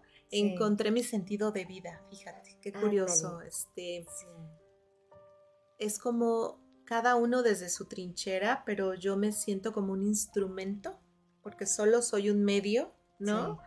Para pues brindar claridad, acomodo, eh, sanación, ¿no? Pero el trabajo pues es del consultante, nosotros solo lo vamos guiando y acompañando. Sí, no, qué, qué, bonito, qué bonito y qué padre y de verdad deseamos de todo corazón que como dice la, psicoterapeuta Linda, que tú te examines para que logres ver esa, esa misión o ese don. Acuérdate que lo que te apasiona, lo que te vibre es lo que tienes que seguir. Así es. No como sanguínea, ¿verdad? Acapulco, como decían. No, o sea, sigue ese instinto, ¿no? Todos tenemos ese instinto de que me late por acá, por allá, pero, pero que no lo escuchamos. Sí. No, eso pasa. Estamos, fíjate, en, en este librito en blanco del que nacemos y todas estas etiquetas y condicionamientos, cada vez más nos vamos alejando de esta sabiduría organísmica con la que nacemos esa intuición, esa vocecita que nunca se equivoca. Y entonces estamos hacia afuera. ¿Tú qué opinas? ¿Tú qué harías? ¿No? Y nos dejamos de ver y de conectar con la verdadera sabiduría que no se equivoca. Y entonces también esa sería mi invitación el día de hoy. Ante cada evento, cada decisión, por pequeña que sea, trata de hacer contacto contigo y escúchate. Esta decisión me trae paz, se siente bien en mi cuerpo, porque se siente en el cuerpo, ¿no? Es como cuando conoces a alguien y dices, no sé, pero me cayó súper bien y ni la conozco, ¿no? Hicimos clic, o sea, hay algo que entre su energía y la mía se acomoda. Sí. Y hay personas que dices, no sé, no me ha hecho nada, pero hay algo que, me, me, dice que no debo de confiar tanto, ¿no? Sí. Esa es nuestra sabiduría y no la escuchamos. Tienes toda la razón. Nos desconectamos. Entonces, ahora nuestro trabajo con esta conciencia es justo reconectarnos con nosotros, con esa intuición, con esa sabiduría, para que desde ahí, pues, vivamos más en paz con nosotros, ¿no?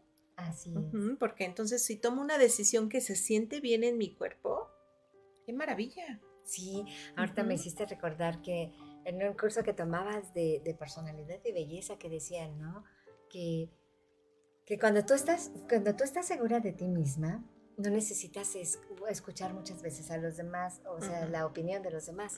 Que tú misma puedes decir, por ejemplo, si te pones esta blusa, y si te pones una blusa que ya, ya la preparaste y todo, y te pones la blusa y dudas, entonces es que no cámbiatela, ¿no? Pero cuando tú te la pones ya porque una noche ya subiste, mañana me voy a llevar este color y este, y estás segura de esto, y cuando te la pones te sientes en te acomoda. exacto. Entonces, adelante. Es igual, ¿no? Tú hablas de una blusa que es un buen ejemplo, que me queda cómoda, que me siento a gusto. Lo mismo por dentro. ¿Qué me hace sentir segura, cómoda, a gusto?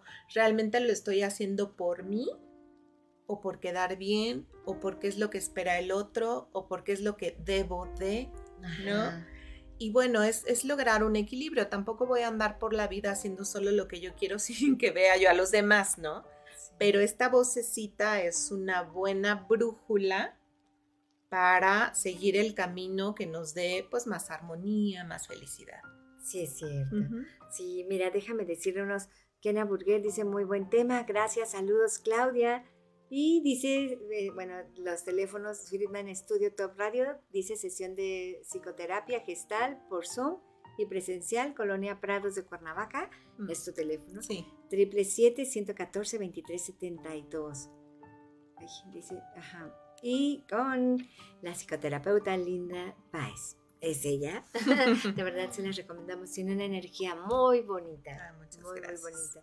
Y también, bueno, pues estamos a unos minutos de que termine el programa. De verdad, yo te agradezco que hayas aceptado nuestra invitación aquí al programa Vibrando Bonito. Gracias a ti. Porque de verdad, bueno, yo digo que son para mí todos los conocimientos, pero espero que también ustedes hayan gozado de esta plática tan maravillosa y que como dice Linda, te aprendas a examinar y veas y aceptemos qué temperamento somos. Linda, últimas palabras para el programa. Pues muchas gracias, gracias por la invitación, gracias por su tiempo, por escucharnos, vernos y espero de corazón que algo de lo que hayas escuchado el día de hoy te, haga clic, te acomode y, sea para tu servicio. Muchas gracias. así es. Y pues muchas gracias a todos por haber compartido con nosotros. Gracias por todos sus mensajes. Gracias a todos los que nos están viendo. Y todos los que participaron, al psicoterapeuta Pablo Tamés, al ingeniero José Iván Fernández, licenciada Marisol Muchas gracias por ser parte de Vibrando Bonito. Gracias a nuestro productor Claudia y a nuestro director David Friedman. Gracias a todos y pues esto fue Vibrando Bonito. Yo soy su amiga Claudia Ponce y nos vemos el próximo jueves a las 10 de la mañana. Muchas gracias por estar con nosotros. Hasta luego. Bye. Nos hemos llenado de positividad y energía para continuar con nuestro día. Nos escuchamos en la próxima emisión de Vibrando Bonito, aquí por Friedman Studio Top Radio, tu lado positivo. Somos la radio que se escucha y se ve.